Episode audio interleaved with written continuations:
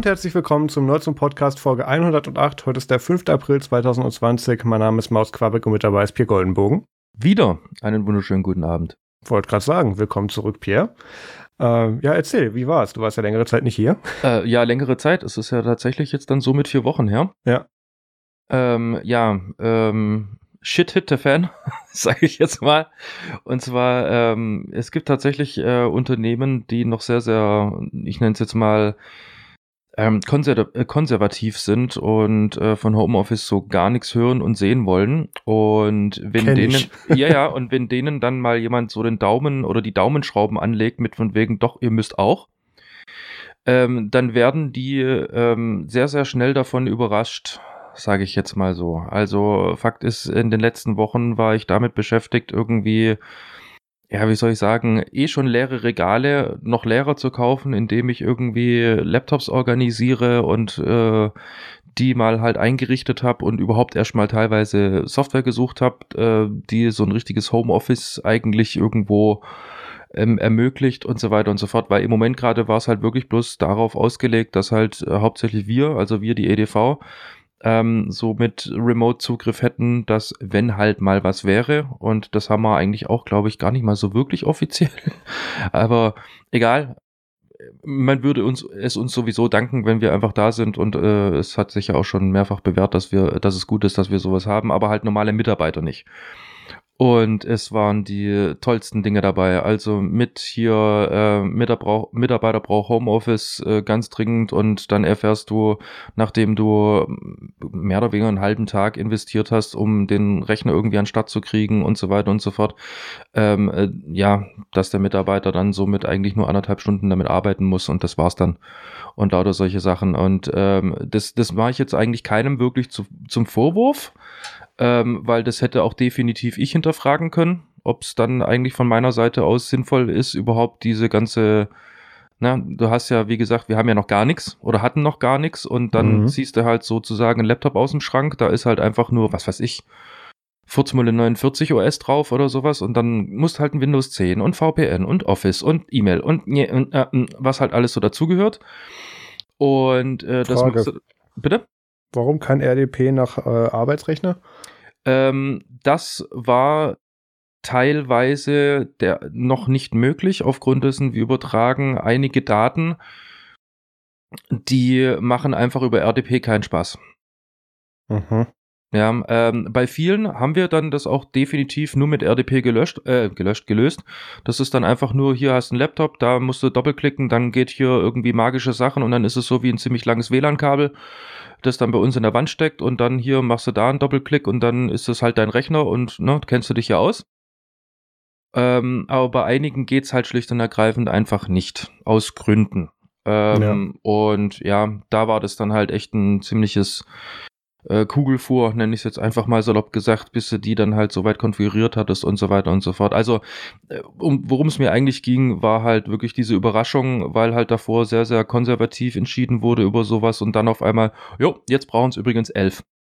Ja, okay, kein Thema, kann ich vorbereiten. Wann? Ja, ähm, geht's bis heute Abend?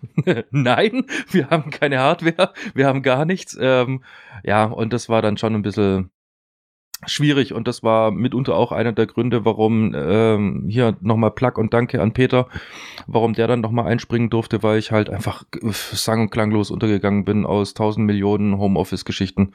Weil, ne, wenn du Vorbereitungszeit hast und sich das mehr oder weniger so einschleift mit, naja, wir wollen das unseren Mitarbeitern anbieten, also ohne jetzt Corona, ähm, dann hast du ja somit zeitlich keinen Druck und kannst das mehr oder weniger in Wellen schön gemütlich ausrollen und so weiter, dich vorbereiten, bla bla bla, kannst deine Hardware und Software und auch deine Infrastruktur überhaupt darauf auslegen und hast auch sogar Zeit, einfach nur zu wählen, okay, was passt in unser Unternehmen besser.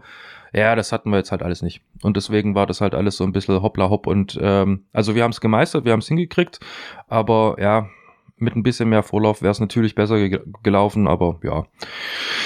Ja, ähm, das war mal so der Grund, äh, warum ich dann halt äh, letzte, nee, Quatsch, vor zwei Wochen nicht zu hören wurde, äh, war. Ja, ich würde jetzt mal ganz kurz ähm, so ein kleines Feedback geben über die Eve Thermo, wo ich vor vier Wochen gesprochen habe, da ich die ähm, damals ja relativ frisch ähm, mir zugelegt habe. Also ich bin mit diesen Geräten, also für alle, die die, die Folge nicht gehört haben, ähm, böse. Ähm, ja, hier handelt es sich um intelligente Stromzähler, hätte ich jetzt fast gesagt. Ähm, das ist ein anderes Thema, darauf komme ich dann in der nächsten Folge, weil das würde den Rahmen sprengen. Ähm, äh, das sind intelligente Thermostaten, die du direkt an die ähm, ja, Heizung einfach ranschraubst und die sind dann über Bluetooth an euer HomeKit verbunden und euer HomeKit kann dann sagen, okay, mach's warm, mach's kalt und vor allem halte die Temperatur. Die sind soweit echt gut, super zuverlässig, bis auf einer. Keine Ahnung, was mit dem Ding nicht stimmt.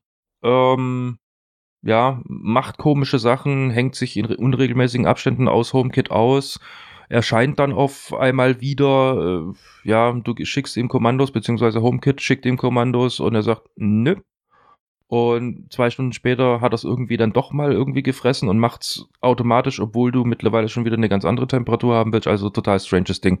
Das, ähm, die anderen Geräte funktionieren tadellos. Keine Ahnung, was er hat. Aber generell vom Handling bin ich immer noch super überzeugt. Ich habe ja damals gesagt, hier, du brauchst keine extra App, keinen extra Account, kein extra, extra, extra. Ähm, die tun immer noch, äh, die telefonieren immer noch nicht nach Hause weil ich habe ja mittlerweile auch gelernt, dass einige andere Anbieter damit Werbung machen und dann zeitverzögert sieben Tage später nach Aktivierung auf einmal doch nach Hause telefonieren. Tut der nicht. Oder tun die nicht, diese Produktserie. Also von dem her, wer jemand, also wenn es jemanden gibt, der günstig einfach so einen intelligenten Thermostat haben möchte, beziehungsweise so einen Einzugsthermostat in günstig und gut und ohne viel Schnüffelei, kann man schon machen. Also kann man das Geld in die Hand nehmen. Wie darf man sich das jetzt genau vorstellen? Sind die an HomeKit angebunden? Also kannst du es auch von außen ansteuern oder musst du im WLAN sein? Wie, sieht, wie ist die Latenz? Ähm, kriegt der manchmal auch manuelle Änderungen nicht mit? Ich nehme an, dass so ein manuelles äh, Override auch mit dran, dass du es nicht über die App machen musst. Ja, also du, also ja, es ist an HomeKit angebunden und du kannst es somit von überall auf der Welt, wenn du das in HomeKit erlaubt hast, auch steuern. Mhm. Ähm, die Latenz ist, sag ich mal, so wie bei meinen Lampen. Also wir reden hier von vielleicht einer Sekunde, vielleicht zwei. Also es ist wirklich, ja, also nicht störend. Also wenn du sagst, ich hätte jetzt gerne 15 Grad, 21, 22, okay, hab's empfangen, so, ich stelle jetzt die Heizung wieder ein. Also mach's Ventil auf oder zu. Also das funktioniert äh, super und die haben so ein keine Ahnung, ob man es Touch nennen kann. Da sind halt so berührungsempfindliche Sensoren drin, wie man es wahrscheinlich auch von diesen ganz normalen Lampen kennt. Wenn man da irgendwie an den Lampenschirm oder an den Lampenfuß rankommt mit dem Finger, ähm, ne, dann ist er da mit so mit, äh, ist da ein Widerstand gegeben oder eben nicht. Ich weiß es nicht mehr ganz genau. Auf jeden Fall fließt dann Strom ab und die merken dann, okay, hier will jemand was von dem Knopf. Und genauso funktionieren die auch. Und ja, du kannst ja absolut manuell überbrücken und äh, die reagieren auch da innerhalb dieser ein bis zwei Sekunden. Also eine gewisse Latenz hast du immer, aber wenn du dich auf Smart Home einlässt und äh, das egal an was ranstöpselst, du gewöhnst dich total dran, dass du halt irgendwie einen Lichtschalter drückst und es ist dann so, und das Licht geht an und nicht Lichtschalter an. Okay. Ja gut, du machst das ja sogar meistens noch über hier äh, Tante Siri. Genau. Die dann eh noch eine eigene Verzögerung mitmacht. Also das kriegst du wahrscheinlich die eigentliche Tätigkeit gar nicht so mit, wie lange der braucht. Ja, richtig. Also ich habe tatsächlich noch gar nicht mal so übertrieben viele Szenen. Also für alle, die das nicht einkennen, äh, nicht so wirklich kennen. Also bei App HomeKit heißt es Szenen und das äh, sind mehr oder weniger zu verstehen wie Makros. Ähm, also ihr könnt dann eine neue Szene erstellen und in der Szene könnt, äh, Szene könnt ihr dann einstellen, okay, das Licht an, das andere Licht rot und auf 50 Prozent und die Heizung auf 17 Grad. Und das speichert ihr dann in einer Szene. Dann könnt ihr nämlich äh, entweder auf den Knopf im HomeKit äh, klicken oder könnt halt der guten Dame einfach sagen, bitte folgende Szene und dann macht die das. Beziehungsweise dann aktiviert die die und macht für euch den Klick drauf und die Geräte stellen sich halt dementsprechend ein. Ähm, ja, die wichtigste Szene, die ich eigentlich habe, die allumfassendste, ist schlicht und ergreifend die, äh, ich verlasse das Haus und habe irgendein Gerät vergessen und dann sorgt halt mein HomePod, sobald er halt merkt, okay, der ist jetzt außerhalb meines Einzugsbereiches, beziehungsweise der ist jetzt weit genug von zu Hause weg, als dass er nur irgendwie, keine Ahnung, schön zum Auto läuft und wieder zurück. Ah, ich schalte mal alles aus. Okay.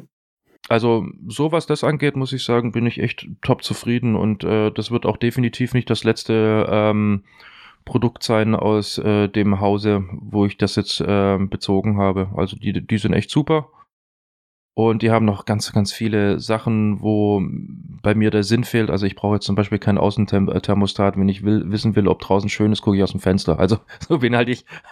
Aber ja. Dein nächst, deine nächste Anschaffung hat auch so ein bisschen was mit warm und kalt machen zu tun. Äh, hat die auch HomeKit-Anschluss? Könnte man fast verlangen für den Preis. Witzigerweise nee, ne? ähm, war ich kurz davor zu warten auf den KitchenAid Cook Processor Connect der hätte dann tatsächlich eine App inklusive HomeKit, Schrägstrich, wie heißt das Ding von äh, Google Home? Äh, inklusive deren Anbindung. Also du könntest das Ding tatsächlich sogar so einstellen, dass du irgendwelche, was weiß ich, Reis oder sowas, ja, da schon mal reintust, oder gut, Reis ist es vielleicht auch nicht unbedingt das geilste Beispiel. Ich, ich habe keine Ahnung, warum man das wir brauchen sollten, könnte. Wir sollten vielleicht erstmal kurz anfangen zu erklären, was dieses Teil ist, weil als ich auf den Link geklickt habe, dachte ich, ah, okay, Ersatzteile für ein Auto aus den 70er Jahren. Ähm, vom Design her finde ich es eben ganz genau deswegen auch besonders fesch. Also ja. das ist so eine Allzweckwaffe für die Küche, kann man sagen. Also hier in Deutschland ist ja eher so äh, der berühmt-berüchtigte Thermomix, entweder geliebt oder verpönt. Äh, darf man sich aussuchen. Ähm, und dem versuchen natürlich viele, viele, viele nachzueifern. Allerdings ist er nicht mal der Erste, der das macht, sondern ähm, aus dem Hause KitchenAid gibt's da dieses Produkt schon seit fünf Trilliarden Jahren, allerdings auf mehrere Geräte verteilt und irgendwie seit 20 Jahren haben sie gesagt, okay, wir machen daraus eins. Und es ist halt so, also wenn du in den USA zum Beispiel und in Kanada irgendwo sowas suchen würdest wie einen Thermomix, würdest du nicht um den KitchenAid drumherum kommen. Punkt. Das ist also an sich sind die mittlerweile funktional, alle gleich. Ähm, unterscheiden sich im Design, unterscheiden sich auch im Preis, weil wenn ich mir überlege, für einen Thermomix zahle ich halt äh, fast das Doppelte, als was ich jetzt zum Beispiel für den KitchenAid äh, gezahlt habe. Preise könnt ihr euch selber googeln. Ist überall anders und wie auch immer. Ich habe einen Schnellblick gemacht. so viel dazu. Ähm, ja, und damit kannst du halt äh, super genial Sachen kochen, Dienst nach Vorschrift und musst halt einfach nicht dabei sein. Also ich mache zum Beispiel tierisch gerne Schmorgerichte und Schmorgerichte haben einen riesengroßen Nachteil. Du sollst halt schon in ähm, durchaus regelmäßigen und gar nicht mal so weit auseinanderliegenden Abständen äh, in deiner Küche vorbeizukommen, äh, um dann halt einfach umrühren. Ja, das muss ich halt mit dem Ding nicht machen. Also wir hatten vor zwei Wochen dann ein Gericht gemacht hier und ähm, das habe ich dann halt einfach da rein portioniert und habe das dann einfach anderthalb Stunden lang vergessen und dann hat das Ding irgendwann mal gehupt, so mit von wegen, hey, ich wäre jetzt dann servierfertig und das war einfach eines der besten Schmorgerichte, die ich jemals gegessen habe. Punkt. Und ja, das Ding habe ich mir halt geholt, weil ich halt so ein bisschen hobbymäßig und na, vielleicht kommt auch so ein bisschen Italiener durch, der es halt äh, dann gerne mal so macht, hier so mit Tomatensoßen und Pesto und das und Sel und jenes und verschiedene Nudelteige und überhaupt. Und das ist halt mit der Hand zwar durchaus möglich und ich mache das auch mit der Hand gerne, aber wenn du halt mittlerweile echt gutes Pesto machst und ziemlich viele Leute bei dir klingeln und sagen, mach mal gutes Pesto, ähm, dann wächst das dann doch relativ schnell überhand und dann ist es einfach ganz praktisch, wenn du halt noch eine Ausweismöglichkeit hast, wo du halt einfach sagen kannst, okay, ich mache jetzt hier in dem Topf irgendwie mein Pesto sozusagen manuell und du da drüben, du kümmerst dich anhand meines Rezeptes um den Rest sozusagen, also oder, oder um die zweite Menge. Und ja, also das Ding habe ich mir zugelegt und ähm, ich bin sehr, sehr angetan davon weil viele, viele Gerichte, die ich davor nicht so wirklich hinbekommen habe, klappen jetzt, also gerade auch so Dämpfen und so weiter und so fort, ähm, klappen dort äh, absolut tadellos. Und er hat halt eine coole Funktion, wenn du ihm halt sagst, okay, ähm, Gericht ist dann halt fertig in, keine Ahnung, eine Stunde und du verraffst es einfach, ähm, er hält dein Essen auch noch bis zu einer Stunde äh, warm und so weiter und so fort. Also tolles Ding. Ich mag's. Klingt nicht schlecht. Ja, ähm, und mir fällt gerade auf, wo ich jetzt im Dock runtergescrollt habe, ähm, Marius hat einfach nichts gemacht. Also Marius ist Punkt. Naja, ich habe einiges, ich habe einiges getan. Ich darf dann nur noch nicht bei allen drüber reden. Aber da du vorhin die äh, schönen Eskapaden äh, vom Bereitstellen äh, mobiler Arbeitslösungen fürs Homeoffice äh, geredet hast, äh, ich hatte ähnliche Erlebnisse, da will ich gerade kurz zwei erzählen. Also das eine ist, du bist wohl der, der mir die ganzen Laptops weggekauft hat. Weil, Entschuldigung, ich habe ich hab, haben auch ich keine hab, mehr gekriegt. Ich habe mich so zurück, ich habe mich so zurückhalten müssen, weil ich habe, also ich war echt kurz davor. Ähm, ich nenne es jetzt mal, auf Multimedia ausgelegte äh, Kaufhäuser mhm. zu besuchen, bloß um dann wahrscheinlich vor Ort zu realisieren, ich darf ja da eh nichts kaufen. Also wir haben sie wirklich zusammengestückelt von großen, sag ich mal, Resellern. Ja, wir hatten Glück, unser lokaler Haus- und Hof äh, äh, Elektrikbeschaffer hatte da noch ein bisschen was gebunkert. Äh, das haben wir dann abgegriffen. Ähm, ja, also wir haben auch hauptsächlich RDP gemacht. Bei ein paar arbeiten wir mit einer Terminal-Server-basierten Lösung. Ähm, das passt soweit alles. Interessant wird es dann bei den Mitarbeitern zu Hause, ähm, wenn die dann anrufen und sagen, ja, Quabeck, äh, ich habe den Laptop eingeschaltet bekommen, aber das LAN-Kabel passt nicht in die Buchse rein. Und ich dann erklären muss, dass man diese Klappe ein Stückchen runterziehen muss und dann passt da auch ein Kabel rein. Und ähm, das, ich bin davon ausgegangen, dass man das zumindest ausprobiert, auch wenn man es nicht vielleicht gleich erkennt. Aber dem war nicht so. Es gibt ja noch Leute, die gesehen haben, okay, passt wohl nicht rein, ich frage erst mal. Also das war sehr interessant. Können wir unsere beide Abteilungen nicht einfach bloß zusammenlegen, weil das kommt mir alles so bekannt vor. Ich weiß nicht, für wen von uns beiden das besser ist, ehrlich gesagt. Ich glaube nicht. Ich, ich ähm. auch nicht, aber geteiltes Leid und so. ja, stimmt auch wieder. Aber es ist tatsächlich faszinierend. Du hast echt manchmal Leute dabei, ähm, die sich halt im Internet an sich echt gut auskennen. Unter mhm. der Voraussetzung, es geht um deren Interessengebiet. Ja. ja. Aber sobald es halt irgendwie um eigentlich Arbeit geht und das somit eigentlich auch in gewisser Form von Interessengebiet sein sollte, wird es echt, also das ist schon spannend, äh, welche Fragen da teilweise dann aufkommen. Vor allem Dinge, die eigentlich am Arbeitsplatz total normal sind und so ein Everyday-Ding sind. Also was wirklich jeder selbstständig schon die ganze Zeit macht. Sobald es irgendwie ein Laptop ist, ist es ein anderes Gerät und der Gerät wird ab und zu mal müde. ja. Und dann kriegst du Anrufe, warum auf einmal der Bildschirm schwarz war. Genau. Beweg mal die Maus. Ach, da muss man was tun, damit der anbleibt. Ja. Ja, genau. Steck ähm, ihn an den Strom. Ja. Ich habe dir jetzt bloß ausgepackt. Ist da ein Stromkabel mit bei? Ja. Oh, ach so. Nee, den musst du in die Sonne legen, damit der wieder voll wird. Ja, genau. ähm, ja. Äh, was hatte ich noch für schöne Erlebnisse? Äh, ja, also ich, ich habe jetzt, ich weiß jetzt, warum ich auf meiner Funkkarte, warum ich froh bin, dass da ein Handy-Flat drauf ist. Ich habe irgendwie keine Ahnung, wie viele hunderte Telefonate, nicht übertrieben, wirklich hunderte Telefonate jetzt aus dem Homeoffice geführt, weil die Leute permanent anrufen, weil denen langweilig ist und die äh, einsam sind und die mit dir quatschen wollen. Ähm, ist ganz interessant, ja. Das hatte ich jetzt tatsächlich nahezu gar nicht. Also gut. Dann würde ich, ich mir Gedanken machen. Wie stehst du zu deinen Mitarbeitern?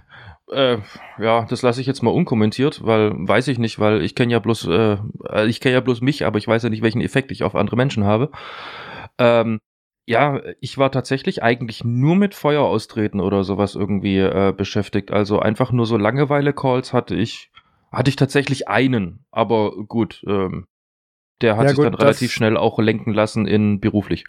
Das haben wir umgestellt. Äh, wir haben, äh, es ist so, dass jetzt immer mindestens einer im Büro ist, eher sogar zwei und einer ist zu Hause. Okay. Ähm, und der kriegt dann eben die Fleißarbeitssachen ab, wo man dann mal eben Zeit für findet. Ich kam zum Beispiel dazu, E-Mails zu beantworten und sowas. Das war ganz angenehm. Ähm, da, äh, das macht man dann aus dem Homeoffice und äh, Feuer austreten ist dann vor Ort. Aber ja, das funktioniert mittlerweile ganz gut. Ja, wir fahren tatsächlich bei uns im Moment gerade auch einen Mischbetrieb und zwar ähm, ist, ist halt die Abteilungsleitung in dem Fall Kollege und ich sind da und dann halt noch ähm, unsere Mädels, die halt ganz viel am Telefon auch schon vorab äh, filtern, abfangen und so weiter und so fort. Ähm, aber jetzt zum Beispiel unsere Softwareentwickler, die haben wir jetzt knallhart alle so, wie sie sind, einfach entweder im Homeoffice belassen, wenn sie das nicht ohnehin schon hatten und nur ähm, einmal die Woche da waren, oder halt ins Homeoffice geschickt. Ähm, an dieser Stelle auch Grüße an André, der sitzt im Moment nämlich gerade auch schön daheim und äh, darf von zu Hause arbeiten und das auch noch die nächste Woche und wahrscheinlich die über, äh, übernächste Woche auch noch. Yay. Mhm. Okay, ähm, wir haben ja letzte Woche ausführlich über Homeoffice und so weiter gesprochen. Das müssen wir jetzt diese Woche nicht mal auch mal in gleicher Länge wiederholen. Ähm, kommen wir noch aber ganz kurz zum Feedback. Da ist ein relevanter Teil noch dabei. Also ähm, die die E-Mail-Empfehlungen hören oder die E-Mail-App-Empfehlungen für meinen Galaxy Fold hören nicht auf. Äh, der Markus Winzer hat mir OX-Mail empfohlen.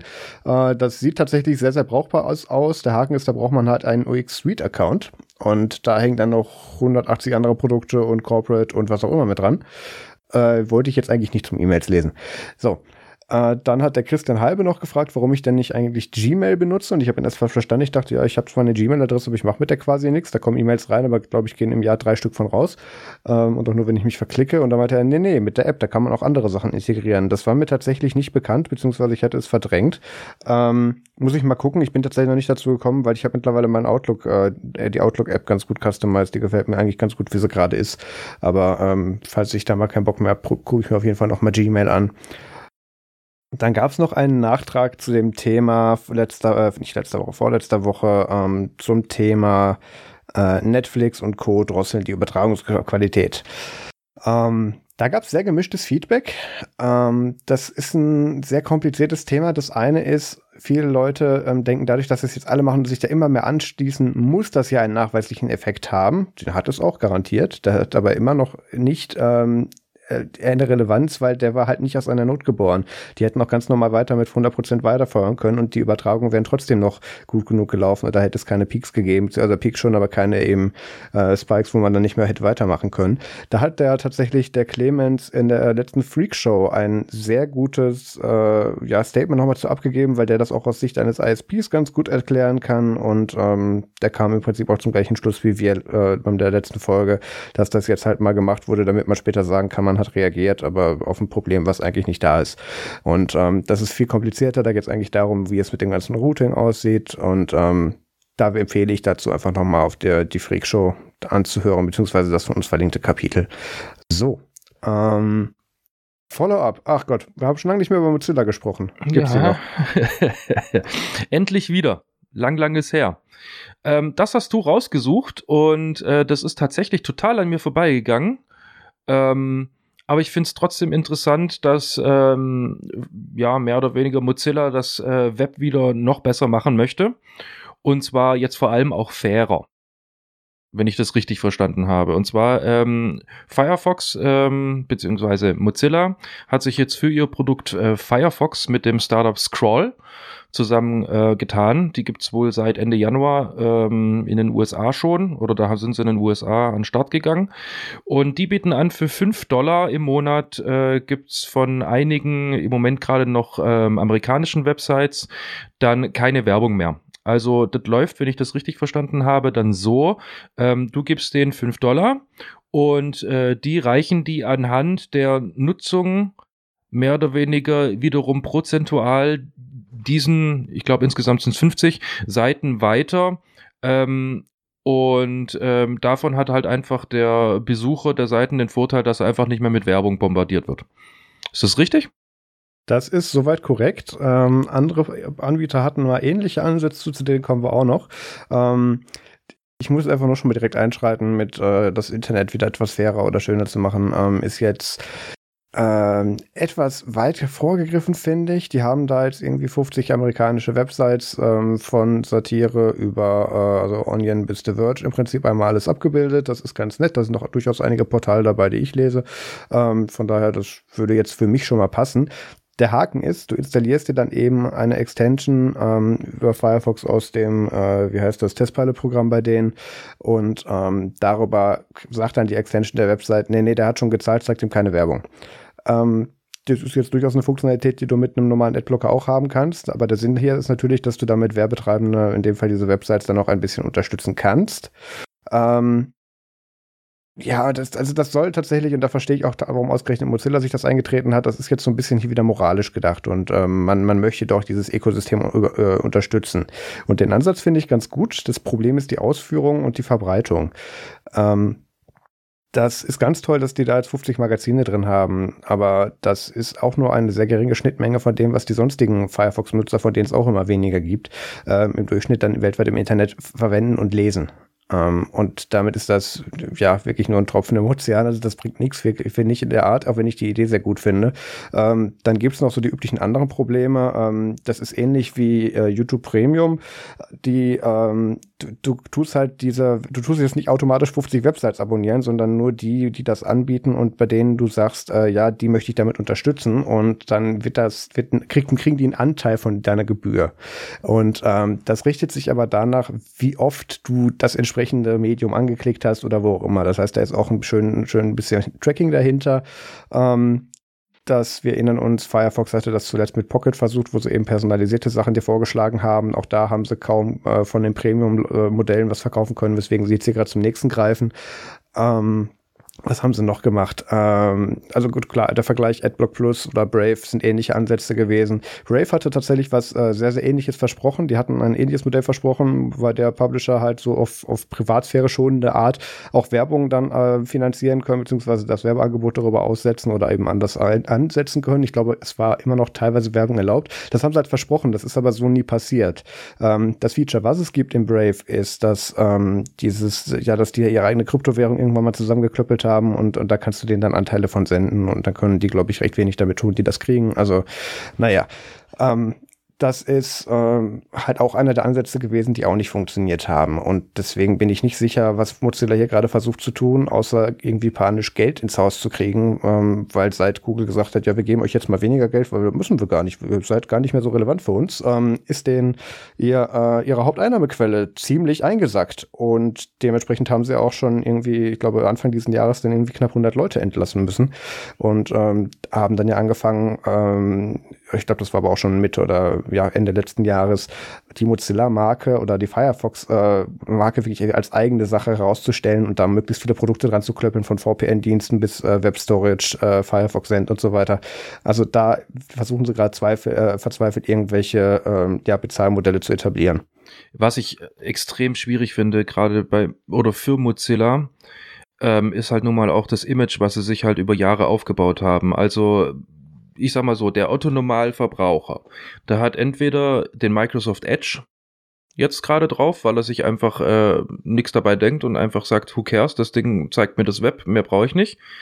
Dann landen sie irgendwann mal auf Google, also so wahrscheinlich, nachdem sie Edge geöffnet haben und, und gelernt haben, dass Bing ihnen nicht wirklich das gleiche äh, Surferlebnis bietet. Ähm, dort ist dann mehr oder weniger diese Suchmaschine, die die ganze Zeit sagt, hey, installier mal das hier, das ist nämlich voll gut weil das ist nämlich von uns. Ja, dann installieren sie sich den Chrome.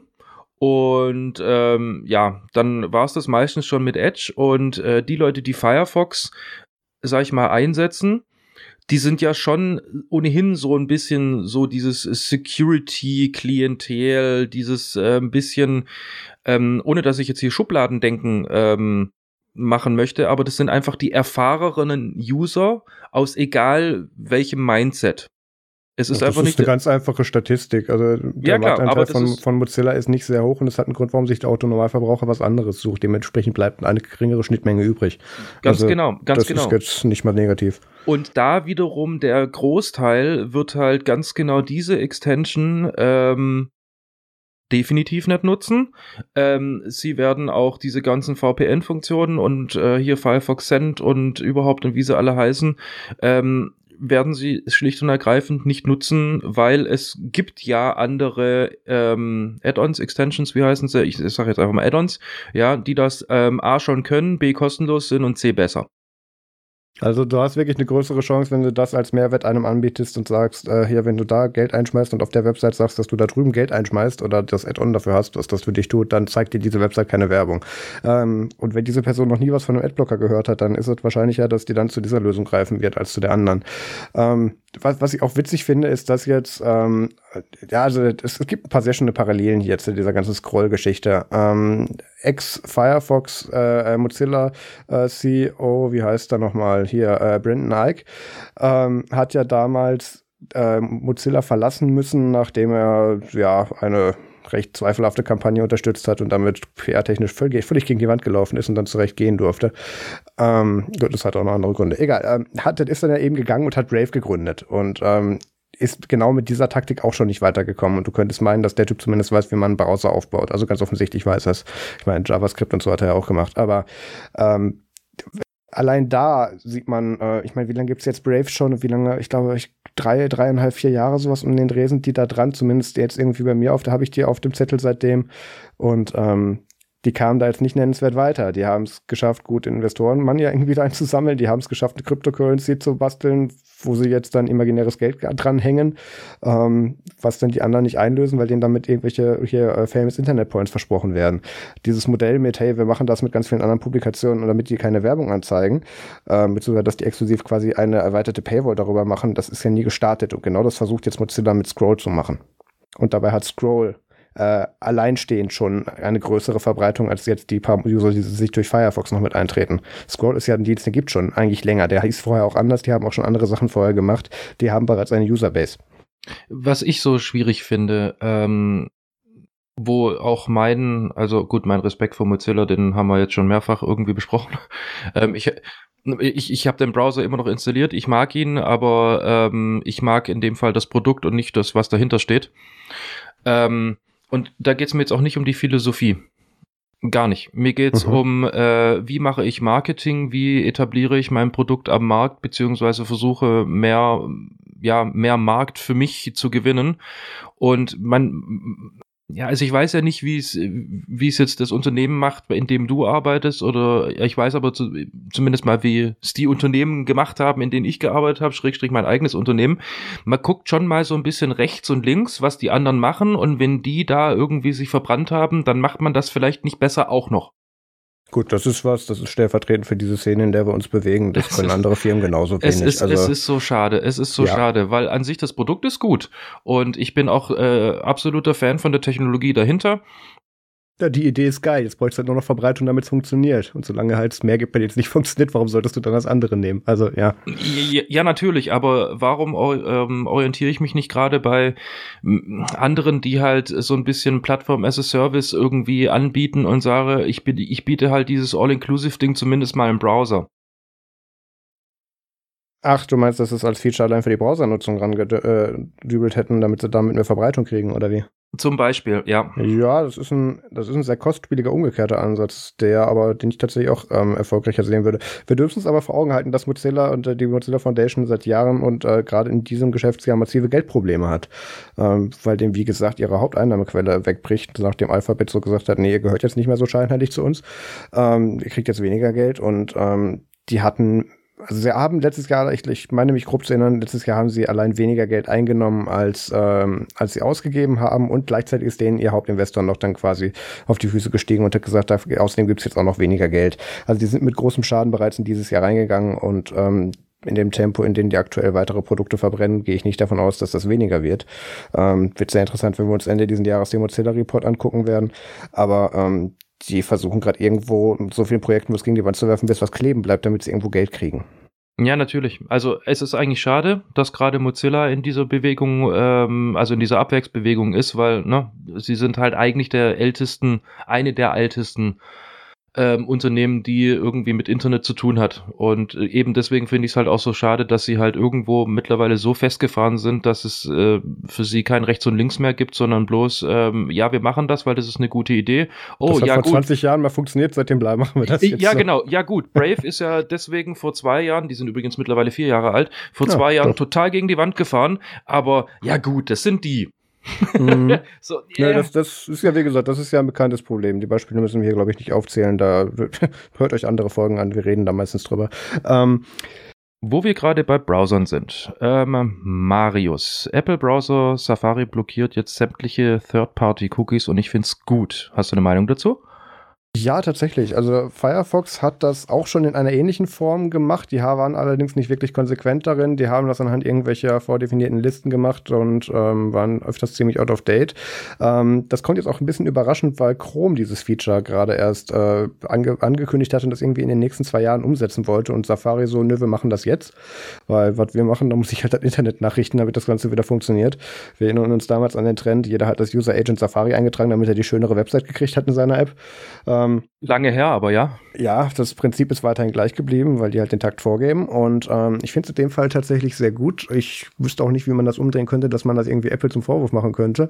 Weil was jetzt hier mit Third-Party-Cookies äh, oder das der Blockieren dessen gemacht wird, ist, du kannst tatsächlich über mehrere Webseiten nicht mehr verfolgt werden. Und ähm, sobald die halt einen Cookie von einer externen Ressource oder von einer seitenübergreifenden Ressource ähm, einbinden oder versuchen zu aktivieren oder anzusprechen, ähm, kommst, kommt der da halt nicht mehr bis zu dir durch. Das ist sehr praktisch. Das ähm, hat unter anderem den Vorteil, dass du über Browser-Fingerprinting und in dem Fall Login-Fingerprinting nicht mehr so wirklich getrackt werden kannst, weil die Seite gar nicht rausfinden kann, wo du noch so bist, weil das ist einfach nicht mehr deren Sache und die kann das nicht mehr sehen.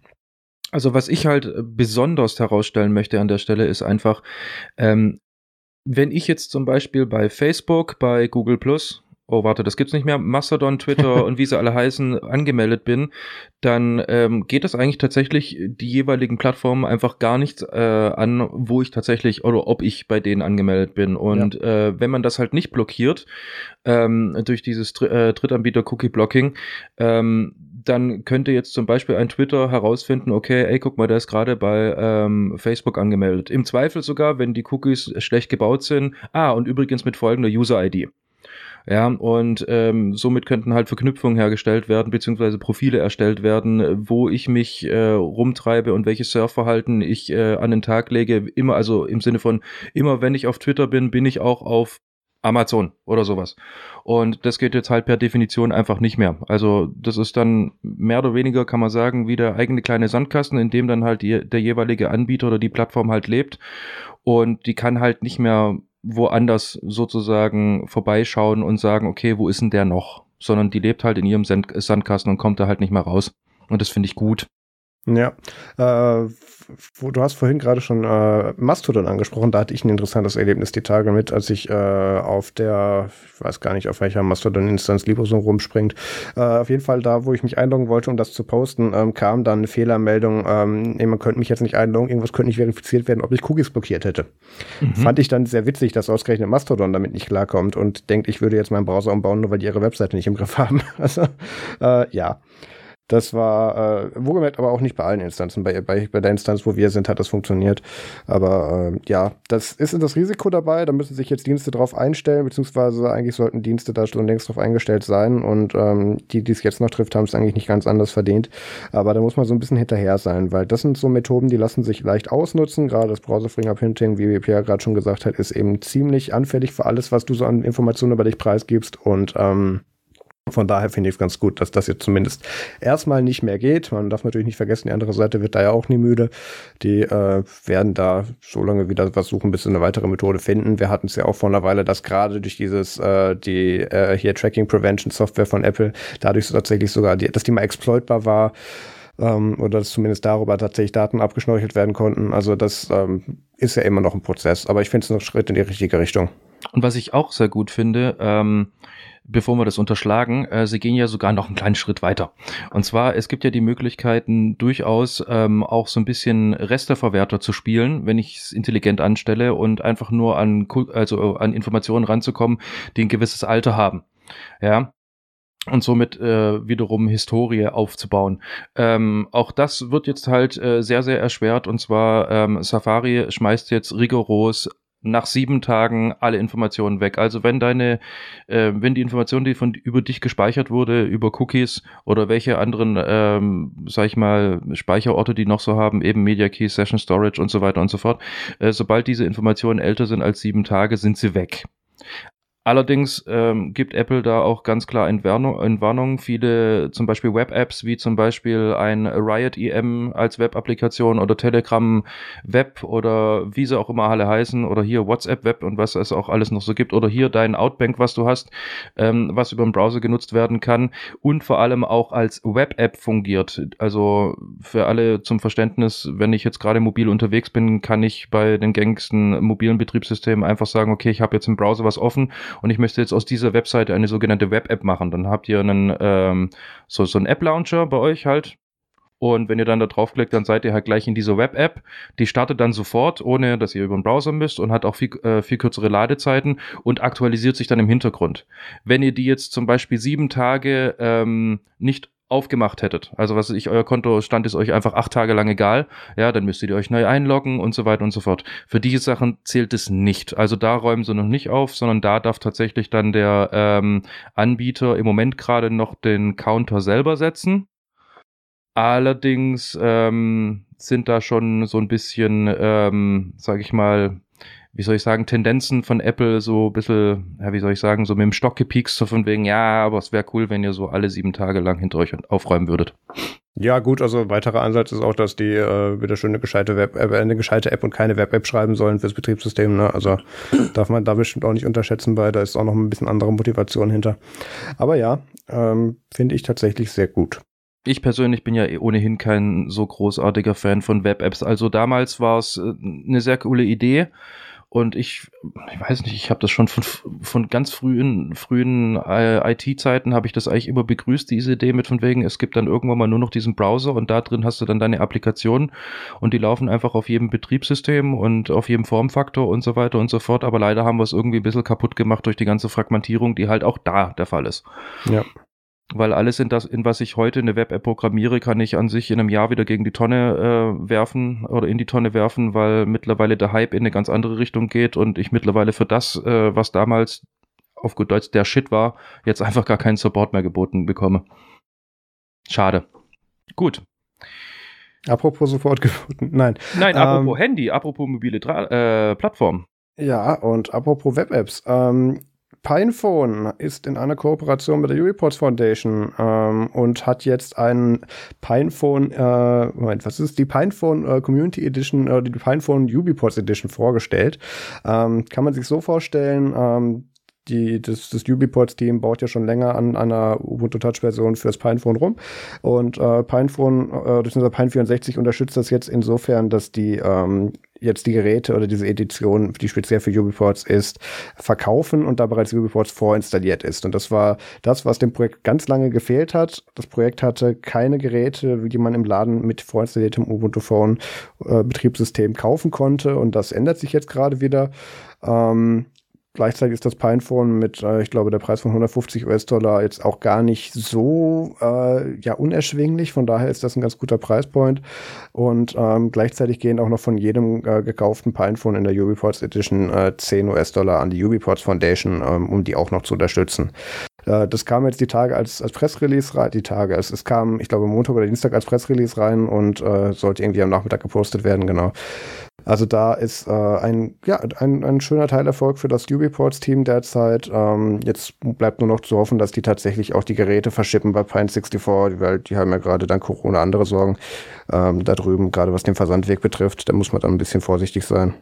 Ja, und ich hoffe auch, dass sie sich jetzt ein bisschen, äh, sag ich mal, kommunikativer anstellen als vor ein paar Jahren noch, weil 2015 kam das Pine 64 Board raus als der ultimative, ich nenne es jetzt mal Raspberry Pi Killer ja, oder beziehungsweise die alte, die ultimative, günstigere Raspberry Pi Konkurrenz trifft's vielleicht sogar eher, ähm, weil das war ja nahezu ebenbürtig, hatte aber zwei Features mehr, glaube ich, irgendwie ein bisschen mehr RAM oder sowas als damals der Raspberry Pi und deswegen war es halt toller.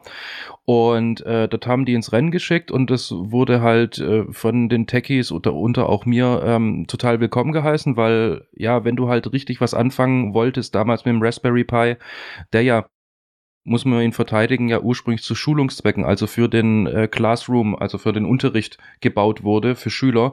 Und niemals der Plan war ursprünglich zu sagen, okay, ich äh, pack mir das jetzt irgendwo neben meinen äh, Sicherungskasten und der steuert jetzt mein Smart Home, das war ja niemals der Plan.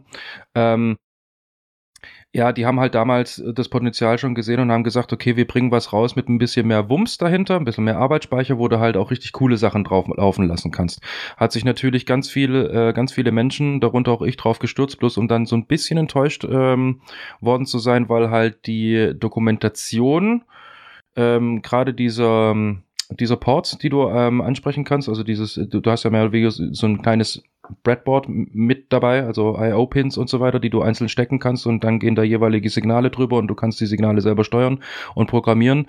Ja, die war entweder falsch oder nicht vollständig und ja, man muss halt bei Pine sagen, äh, sie haben am Anfang, also Betonung liegt am Anfang, hatten sie echt einen sehr, sehr schlechten Software-Support, weil halt teilweise Firmware-Updates, die wirklich wichtig gewesen wären für irgendwie USB-Anschluss, Ethernet oder sowas, halt äh, entweder gar nicht kamen oder wenn sie kamen, haben sie es verschlimmbessert.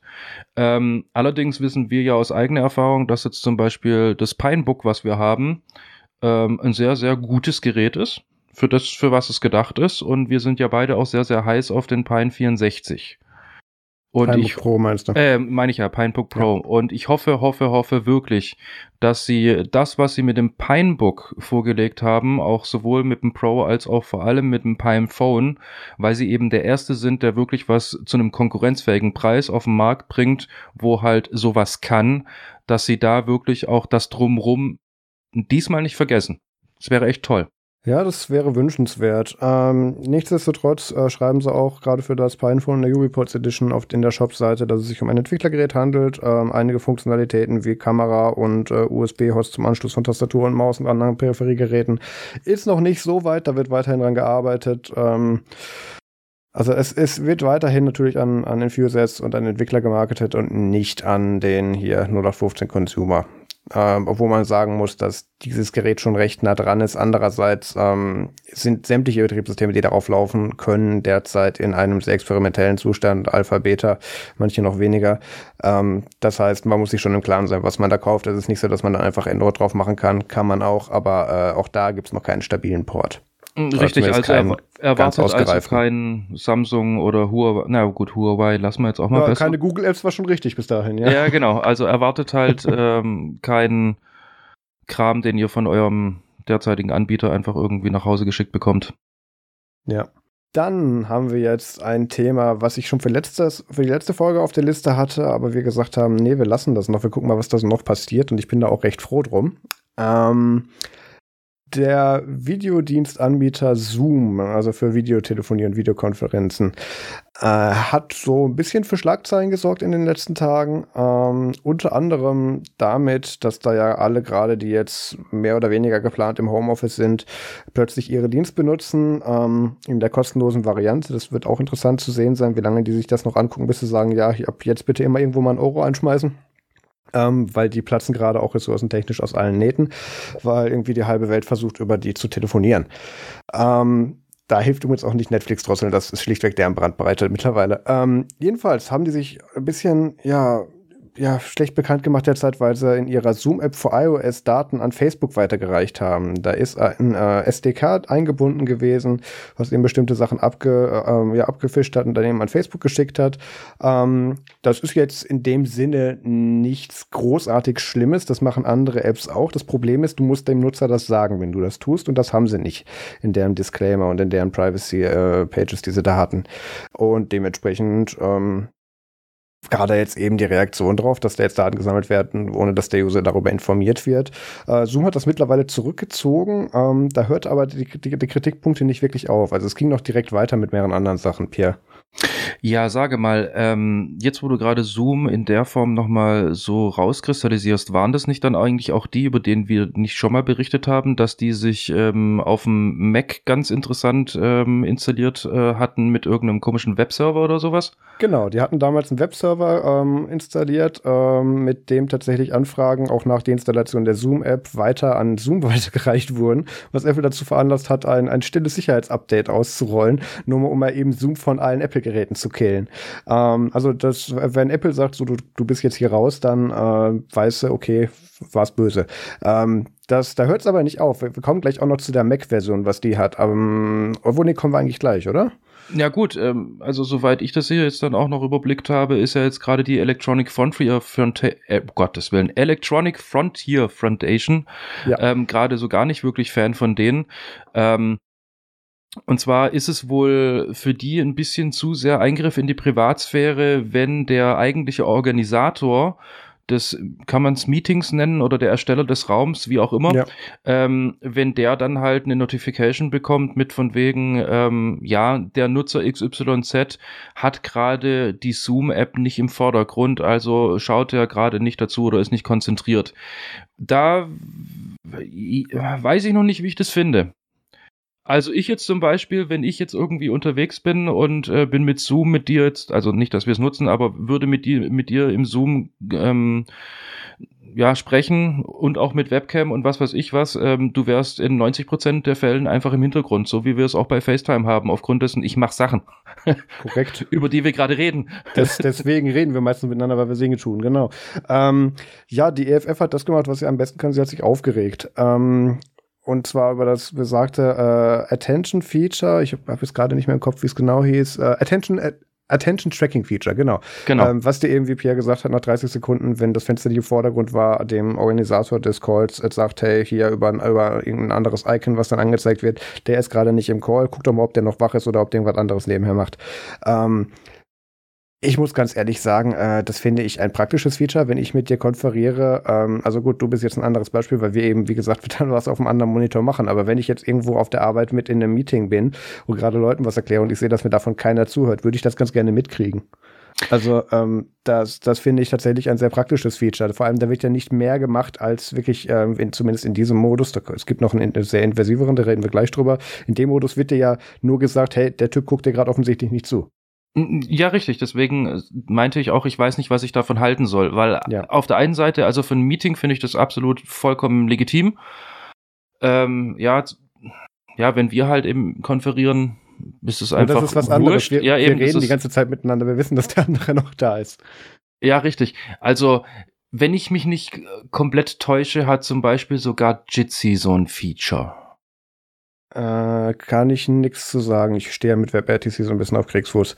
Ja. Ähm, also das ist, das ist halt auch nur eine Sache gewesen. Das äh, hier ähm, Attention-Tracking-Ding haben sie übrigens abgeschaltet als, ja, ich will nicht sagen direkte Reaktion, Reaktion der EFF, aber auf jeden Fall der Berichterstattung darüber und auch, dass überall nicht so wirklich klar war oder sehr viel allgemein gesagt wurde, was das Ding jetzt überhaupt kann und dann Leute dachten, ah, das ist ja doch inversiver, als wir dachten. Ähm, ein anderes Problem ist tatsächlich, ähm, dass, äh, mein Gott, wo war's? Ich habe es hier irgendwo, genau, ähm, dass wenn du das als Business Appliance betreibst, ähm, also da bei denen einen Business Account hast und das äh, firmenweit ausgerollt hast, dass du dann im Administrator Dashboard sehr viele administrative Features hast. Und auch das gefällt der EFF nicht, weil da sind Sachen dabei, wie du kannst gucken, von welcher IP wird da gerade was gemacht, logischerweise ist ein Serverdienst, ähm, dann ähm, kannst du sehen, welcher Benutzer hat am meisten Meeting Hours, ähm, wir denken da an Callcenter, wo dann irgendeine, irgendeine Lync-Lösung dran dran geklöppelt wurde, wo dann darüber Leute dann irgendwelche Kunden anrufen oder abklappern. Das ist in den USA ganz normal. Bei uns ja auch eigentlich. Und ähm, naja gut, wir haben andere Regeln. Egal. Ähm, du kannst halt sehen, wie viele Benutzer oder gerade online sind, wie viele Meetings gehalten wurden, wie viele von den Chat-Connector-Räumen da gerade aktiv sind und so. Und eigentlich alles praktisch administrative Informationen. Und irgendwo sieht die EFF dann da einen Eingriff in die Privatsphäre, weil dein Arbeitgeber dich damit theoretisch kontrollieren kann, ähm, wie viele Stunden du schon telefoniert hast, was, wenn deine Hauptaufgabe im Job ist zu telefonieren, ich eigentlich okay finde, weil irgendwo musst du ja eine Leistungsbeurteilung machen mit, ne? Also ähm, das, das finde ich ein bisschen schwierig, warum sie sich da wieder darüber aufgeregt haben. Da sind noch andere Features bei, wo du dann tatsächlich auch Kollegen miteinander vergleichen kannst. Da ist es natürlich schon wieder sehr viel, äh, ja, hier ja, da ist halt, das ist wiederum eine andere Situation, wenn du halt explizit dann Kollegen gegeneinander ausspielen kannst, beziehungsweise darüber dann gucken kannst, die sind in der gleichen Abteilung, der eine macht so viel, der andere macht so viel. Das ist wiederum ein bisschen was anderes, aber auch das finde ich ist Recht des Arbeitgebers, deine Arbeitsleistung zu überprüfen. Ähm, jedenfalls die EFF sah das anders und ähm, hat da gesagt, äh, finden wir auch nicht gut. Dagegen hat Zoom aber noch nichts gemacht. Ja, genau. Und ich kann es auch nachvollziehen. Aufgrund dessen, ähm, als Admin bist du Admin. Ja, das, diese Information hätte ich ganz gerne, damit ich mitkriege, ob irgendwo was nicht läuft. Richtig, weil ähm, ich habe jetzt übrigens die Stelle gefunden, die du, glaube ich, gesucht hast. Und zwar, ähm, die Administratoren können halt auf sämtliche von den Usern aufgenommenen anrufen. Also die können nicht generell mitgucken, sondern wenn du jetzt, äh, wenn wir zwei konferieren und äh, irgendeiner entscheidet, hey, es wäre voll gut, wenn wir das aufnehmen würden, aufgrund dessen, da haben dann vielleicht noch andere was davon, wir wissen es vielleicht nur noch nicht, dann können wir einfach sagen, hier, guck dir das da an. Ja, da können sie halt reingucken und zwar sowohl Video, Audio als auch äh, ja, die ganzen Files, die während dieser Zeit hin und her ähm, geschickt werden und so weiter und so fort. Sowas ist vertraglich festzulegen und durch den Betriebsrat abzuklären, klar, aber auch das ist nichts Unmögliches, auch nicht in Deutschland. Was denkst du, wie Callcenter funktionieren? Also das, das ist ja tatsächlich auch Teil der, der Arbeitsanalyse, die dort gemacht wird. Ähm, jetzt danke, dass du mich drauf gebracht hast. Es gab da noch ein anderes Feature, nämlich dass automatisch transkribiert wird äh, oder dass teilweise der Chat mit, Time, mit Timestamps versehen wird, damit dann einfach später, weil weißt du, Zoom ist nicht nur ist nicht nur eine Chat, es ist auch eine Webinarsoftware. Deswegen da ist diese Funktionalität noch mit drin. Und ähm, deswegen kann man eben auch nachvollziehen, wann wurde was dazu geschrieben. Ähm, was ich etwas unschön gelöst finde, ist, dass du tatsächlich als, als Organisator des Meetings am Ende quasi einen kompletten Download machen kannst und damit auch die Chats von anderen siehst. Äh, das finde ich in der Tat etwas unschön gelöst. Ähm, ist jetzt aber so ein bisschen bei Design, beziehungsweise muss man sich im Klaren sein. Äh, man muss da halt alles den Kontext drüber sehen, in dem das hier gemacht wird. Und wenn du dir halt so eine Zoom-Appliance als Business-Nutzer äh, bzw. Kunde klickst, ähm, hast du da auch einen anderen äh, Vertrag hinter, was die Privacy betrifft. Ähm, Zumal Was? ich ja. bin in einem Geschäftsmeeting. Wenn ich mich dann im Private Chat, auf den du ja gerade so mit anspielst, ja. ähm, den ich ja wiederum äh, haben kann mit den jeweiligen Teilnehmern dieses derzeitigen Meetings. Ganz wichtig, ne? Mhm, ähm, ja, klar. Das muss schon innerhalb dieses Meetingraums sein und dort wiederum einen direkt anschreibe. Ähm, ja gut, wenn ich dann dem halt jetzt gerade irgendwie meine Kreditkarteninformationen bekomme und sage, was ich ihm gerade wo irgendwo bestellt habe, wenn das dann halt der Admin hat, naja gut, okay, ähm, Gut, da gibt's da gibt's auch einen Business-Bezug zu. Das hatten wir äh, bei einer meiner Consulting-Gigs tatsächlich mal, ähm, wo wir das in einem ähnlichen Service veranstaltet haben. Ich sage jetzt mal nichts genaueres dazu.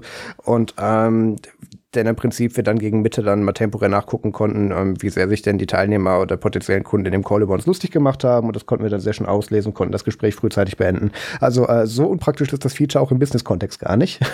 um, um das Aber, Feature an ja. sich geht's mir ja auch gar nicht, sondern wenn ich solche Informationen während eines Geschäftsmeetings ja. von A nach B schicke, was ich, Kinderfotos, Katzenfotos oder sonst In irgendwas. der Infrastruktur des Businesspartners vor allem. Genau, also und äh, wundere, mich, wundere mich dann, genau, wenn mir da eventuell jemand dann irgendwie mal oder auf mich zukommt, sagen wir es jetzt einfach mal so. Ja, genau, selber schuld. Also ich sehe da jetzt im Moment gerade bei vielen, vielen Punkten, also eigentlich nahezu bei fast allen, gut über zwei Faktor, dass der nicht standardmäßig äh, sozusagen gefordert ist bei Zoom und ähm, dass schwache Passwörter erlaubt sind und so weiter und so fort. Ja, ja stimmt. Lass uns, lass uns über Defaults reden. Ähm, da gibt es nämlich bei Zoom auch einige gute Sachen. Ähm, das erste ist, dass sie in ihrem Marketing ähm, sehr gerne behaupten, alles wäre End-to-End -End und dann äh, ist es in der Praxis bestenfalls transportverschlüsselt beziehungsweise nicht genauer nachzuprüfen. Jedenfalls auf jeden Fall nicht komplett Ende zu Ende verschlüsselt. Ähm, das hat wirklich einen Grund, dass FaceTime da damals ein paar Jahre für gebraucht hat und dass man da wirklich bei der Entwicklung zugucken konnte, bis das einigermaßen beziehungsweise vollständig end-to-end -end verschlüsselt war. Äh, Zoom behauptet das, ist es aber nicht. Ähm, der Punkt mit den Defaults ist auch noch, dass, ähm, wie Pierre gesagt hat, dass da nicht äh, Default als äh, Zwei-Faktor-Authentifikation, äh, Authentifizierung gefordert ist. Ähm, das ja, gut, das kann ich insoweit nachvollziehen, dass das bei der Free-Variante ähm, einfach nicht mit beworben wird, sondern tatsächlich bei den Pro-Tiers mit drin ist, nach dem Motto, hier kannst du mehr Sicherheit haben. Gut, das ist ein Geschäftsmodell, ob man das jetzt so machen sollte oder nicht, ist ein anderes Thema. Das ist noch nicht so tragisch tatsächlich, weil ähm, du, na gut, das, das ist zumindest in dem Fried hier nicht so tragisch, weil da hast du auch diese ganze Cloud-Storage-Sachen, die in der Business-Ecke noch mit dranhängen, ja eh gar keine, gar keine Berührungspunkte mit. Ähm, das andere Problem ist, dass die auch gerade bei der kostenlosen Variante äh, keine Default-Einstellungen für einen geschützten Konferenzraum haben. Also wir hatten in den USA jetzt das schöne Beispiel und ich bin mir sicher, bestimmt mittlerweile auch hier. Ach nee, Moment, deutsche Schulen haben keinen Computer. Ähm, wenn, äh, dass man irgendwo einen Raum erstellt hat und dann waren da Leute drin und ähm, man kann über eine Meeting-ID diesem Raum beitreten und die ist ähm, nicht errechnbar, aber die besteht aus einer bestimmten Kombination von Zeichen und da kann man einfach so lange brutforsten, bis man einen Channel erwischt, der offen ist. Und dann kann man da rein. Und ähm, wenn das ein nicht gerade abgesichertes Meeting ist, was nur mit Default-Einstellungen operiert, dann kann man sagen, hey, ich teile jetzt meinen Screen. Und dann hast du automatisch die Prio von allen anderen Teilnehmern, die sehen dann deinen Screen. Ähm, eigentlich auch als Feature gedacht, in dem Fall sehr unpraktisch, weil was in den USA passiert ist, dass in irgendwelche ähm, Schulklassen dann Pornos gezeigt bekommen haben oder irgendwelche rechtswidrigen Symbole. Richtig. Das möchte man in der Regel nicht. Ähm, gab, da gab es einen sehr wütenden Thread auf Twitter, zu dem ich, ja, den finde ich, nie, den find ich nie wieder. Ähm, da, äh, wo es dann diskutiert wurde mit, äh, ob das jetzt Zoom auch noch befördert oder ob das Zoom, äh, ob das Absicht war, damit, weil Zoom sowas wollte, damit die Schulklassen das nicht nutzen. Also es, es wurde schon sehr schnell sehr hirnrissig. Ähm, willkommen im Internet, es gibt Idioten. Der einzigste Punkt, mit dem man das hätte verhindern können, ist, dass man ähm, diese nicht nur Raum-ID aktiviert, sondern auch noch ein Passwort dazu ähm, wo man jetzt wiederum aus Usability-Gründen und äh, ja, Discoverability-Gründen sagen kann, möchte man vielleicht nicht, wenn das Leute machen, die vielleicht mit der Plattform nicht vertraut sind oder überhaupt mit dem Medium. Ähm, äh, da muss ich das, ganz ehrlich sagen, das sehe ja. ich mittlerweile aufgrund von, ich habe die Erfahrung machen dürfen, ich sehe das mittlerweile total anders. Dann darfst du doch meine Mitarbeiter haben, die wissen das nicht. Weil, ähm, ja, wunderschön. Ähm, ich, ähm, ja, ähm, also mittlerweile, ich habe das jetzt in den letzten paar Wochen schon so oft gemacht und so weiter und es kam tatsächlich sogar schon zu mir Feedback, wie es gibt da keine äh, Raum-ID, weil die Leute sind mittlerweile gewöhnt. Ja. Wir, wir sind jetzt mal nicht bei Zoom, also nicht irgendwie, ich mache es am Rechner, aber die sind es mittlerweile gewöhnt, dass sie bei irgendeinem Telefonnummer anrufen, dann hier, willkommen beim Konferenzsystem XYZ, welcher Hersteller auch immer, bitte geben Sie Ihre Raumnummer ein dann gibst du die Raumnummer ein, was weiß ich, 0815 und dann sagt er dir, die, bitte tippen Sie jetzt die vierstellige PIN auf Ihrem Telefon ein, dann tippst du die ein, äh, bitte geben Sie noch Ihren Namen an, dann sagst du halt hier Pierre Goldenbogen und dann kommt halt diese, diese typische weibliche Computerstimme, Pierre Goldenbogen hat den Raum betreten. Ja, genau. ja, und das gleiche System, glaube ich. Ja, ja. Und ähm, ja, mittlerweile haben sich die Leute, denke ich mal, schon so ein Stück weit dran gewöhnt, dass wenn du denen eine E-Mail schickst und sagst, okay, klick auf den Link, wunder dich nicht, wenn da was, wenn da jetzt gerade nichts passiert, du musst dann noch diese Raumpin eingeben. Du, da, du hast recht, das ist aber ein anderer Kontext als der, um den es hier gerade geht. Ähm, das ist ja hier wirklich explizit bei Schulklassen passiert und du glaubst doch nicht, dass da drüben ein Lehrer so geschult ist, das so zu können, wie du es machst, weil du es täglich benutzt, geschweige denn dessen Schüler. Das ist gerade so ein bisschen das Problem. Die müssen da gucken, weil ich glaube, Zoom hat bis zu 150 Teilnehmer, die du haben kannst. Das, oder nee, Moment, äh, ich glaube 100 in der freien. Äh, Skype kann nur irgendwie 50. Ähm, da geht es wirklich darum, ganze Schulklassen in einen Videocall reinzukriegen und da musst du halt so wenig Stolpersteine wie möglich dazwischen haben. Daher verstehe ich das schon. Daher verstehe ich, warum dieser Default so ist. Ob das damit natürlich nicht besser gewesen wäre, zu sagen, hey, da müsst ihr das jetzt halt lernen, ist ein anderes Thema. Aber ähm, es ist nicht so, dass es nicht möglich gewesen wäre. Ähm, und äh, ich glaube, irgendwo gibt es auch gerade einen Class-Action-Lawsuit, aber das ist auch eher wegen der Facebook-Geschichte, die da in der iOS-App drin war. Ähm, es ist nicht so, dass das unbekannt oder großartig versteckt wäre. Es ist aber halt auch leider nicht als Default gesetzt. Ähm, werden sie definitiv, oder denke ich mal, wenn es Richtung Class-Action-Lawsuit geht, ähm, werden sie das höchstwahrscheinlich ändern. Aber ähm, ich sehe das jetzt nicht als grob fahrlässig an, ehrlich gesagt. Mm, gut, ich würde es, ich würd's, wie gesagt, also ja, prinzipiell grob fahrlässig ni nicht. Darum geht es auch schon wieder bei meiner Aussage gar nicht. Aber, aber in der Klage. Ja, natürlich. Ähm, ja, aber ich, ich bin trotzdem der Meinung, wir reden hier von Schulen. Ich meine, Kinder mit acht Jahren können mittlerweile Microserver-Zeug irgendwie programmieren. Ja, aber der Lehrer muss es aufsetzen. Ja, ja, der ja, okay, now, now I know, okay. Single Point of Fail, verstehe. Genau, du musst ja auch bedenken, wenn du das zum allerersten Mal machst, das geht ja darum, dass du dem auch gerade dem potenziellen Kunden deiner Plattform so wenig wie möglich Stolpersteine in den Weg legst. Wenn das beim ersten Mal nicht geht, dann guckt er nach einem anderen Videodienst. Na gut, stimmt schon. Das, On das Onboarding muss dann schon gut sein. Allerdings muss ich dazu sagen, ich habe das Onboarding, ähm, also ich habe Zoom einmal ausprobiert und zwar letztes Jahr, eben halt zu diesem ganzen Themen, allerdings nicht auf dem Mac. Ähm, so, ich sagen, hast du jetzt einen Webserver? Oder? Nein, nein, nein, nein, nein, nein, drei. Ähm, ah. Ich hab, weiß, ich mache sämtliche Versionen mit, ich will ja sicher sein. Nein. ähm, ich fand das Onboarding damals bei Zoom echt gut. Hm, ist es, ja. Ähm, aber du sagst, du hast es nicht auf dem Mac ausprobiert. Auf dem Mac nicht, nein. Also ich okay. habe es auf einer Linux-VM und einer Windows-VM ausprobiert und da fand ich das Onboarding sowohl als auch gut. Da können wir vielleicht direkt zum nächsten äh, Skandal, den sie jetzt gerade, wie ich finde, zurecht am Arsch haben, kommen. Ähm, das Onboarding ist aus mehreren Gründen extrem einfach und jetzt nicht nur, wenn du tatsächlich bereits auf der Webseite bist oder wo. Das gibt ja auch Desktop-Clients. Beziehungsweise das Default Behavior ist, wenn du per E-Mail oder per irgendeiner anderen Verknüpfung zu einem Meeting eingeladen wirst, du kriegst eine Nachricht, in den meisten Fällen als E-Mail mit einem Link drin, der, der führt dich auf die Zoom-Webseite. Die Zoom-Webseite sagt, hier habe ich den Client, drück mal auf Download, beziehungsweise drück mal auf, auf Speichern. Download machen sie schon freiwillig selber. Und ähm, in dem Moment, wo du dann diese Datei ausführst, ähm, zumindest auf dem Mac und auch auf Windows, ähm, startet sich dann automatisch dieser Join-Monitor, mit dem du dann temporär in dieses Teil reingehen kannst. Allerdings ähm, hast du danach, wenn du es zumachst, sogar die App installiert, ohne dass du da was aktiv zu gemacht hättest. Ähm, das ist unter Windows so, unter Mac ist noch ein Administratoren-Prompt äh, dazwischen, den Zoom vorgibt und faked, als, als ob es ein Systemprompt wäre. Das System würde dich nach deinem Passwort fragen. Ähm, und da tun sie diese Pre-Install-Skripts missbrauchen, die eigentlich dazu gedacht sind, dass du so Installationsabhängigkeiten prüfen kannst, bevor du dem den ganzen Installer aufmachst. Ähm, und die haben sich gesagt, ach, das ist ein schönes Skript, packen wir da einfach gleich alles rein, dann muss der Nutzer nur noch einmal sein Passwort eingeben und kriegt gar nicht mit, dass er gerade unsere Applikation installiert hat und dann ist die dafür immer. So, wir installieren und äh, wir, wir erinnern uns an das letzte Mal, als die da dann auch direkt auf dem Mac einen Webserver gelassen haben, nachdem die App sogar mhm. weg war. Du möchtest Zoom-Software vielleicht nicht automatisch ohne dein Zutun auf dem Rechner haben. Kann man, glaube ich, so sagen. Auch von anderer Software. Ähm, ich wollte gerade sagen, generell will ich das nicht. Wenn ich sage Cancel, wenn, dann wenn du sowieso. Software ohne dein Zutun auf dem Rechner hast, dann äh, benutzt entweder Windows 10 oder ja. Das ist äh, oder Zoom auf Mac. Oder Zoom auf Mac, ja. Das ist, das ist tatsächlich eine sehr interessante Nummer. Da hat, das hat ein Security Researcher, dessen Namen ich leider gerade nicht finde, weil der Tab zu ist, ähm, der hat das tatsächlich rausgefunden und da hat dann auch der, der war sich auch der Zoom-CEO nicht, nicht äh, dumm genug, äh, tatsächlich dann runterzuschreiben mit ja, das haben wir gemacht, damit es einfacher ist, damit da nicht so viele Schritte zwischen sind. Andere Programme machen das auch. Das ist eigentlich immer so der Punkt, wo du merkst, okay, haben verloren. Wenn du sagen musst, ja, die anderen da drüben machen das genauso. Ähm, das ist äh, etwas traurig, weil man muss ja trotzdem dazu sagen, und ähm, ich würde auch ganz explizit sagen, ich, das alles, was ich hier zumindest gerade gesagt habe, soll von mir keine Empfehlung sein, Zoom nicht zu benutzen, weil die Software an sich ist ziemlich gut. Ähm, die reagieren jetzt gerade auch entsprechend. Die haben, ähm, Scott Galloway formuliert das immer so schön mit overreacted und äh, oder underdelivered mm. oder underexpected. Ähm, die haben jetzt gerade großartig zurückgerudert, gesagt, ja, unabhängige Security Audits, alles wird anders, alles wird besser, kommt nie wieder vor.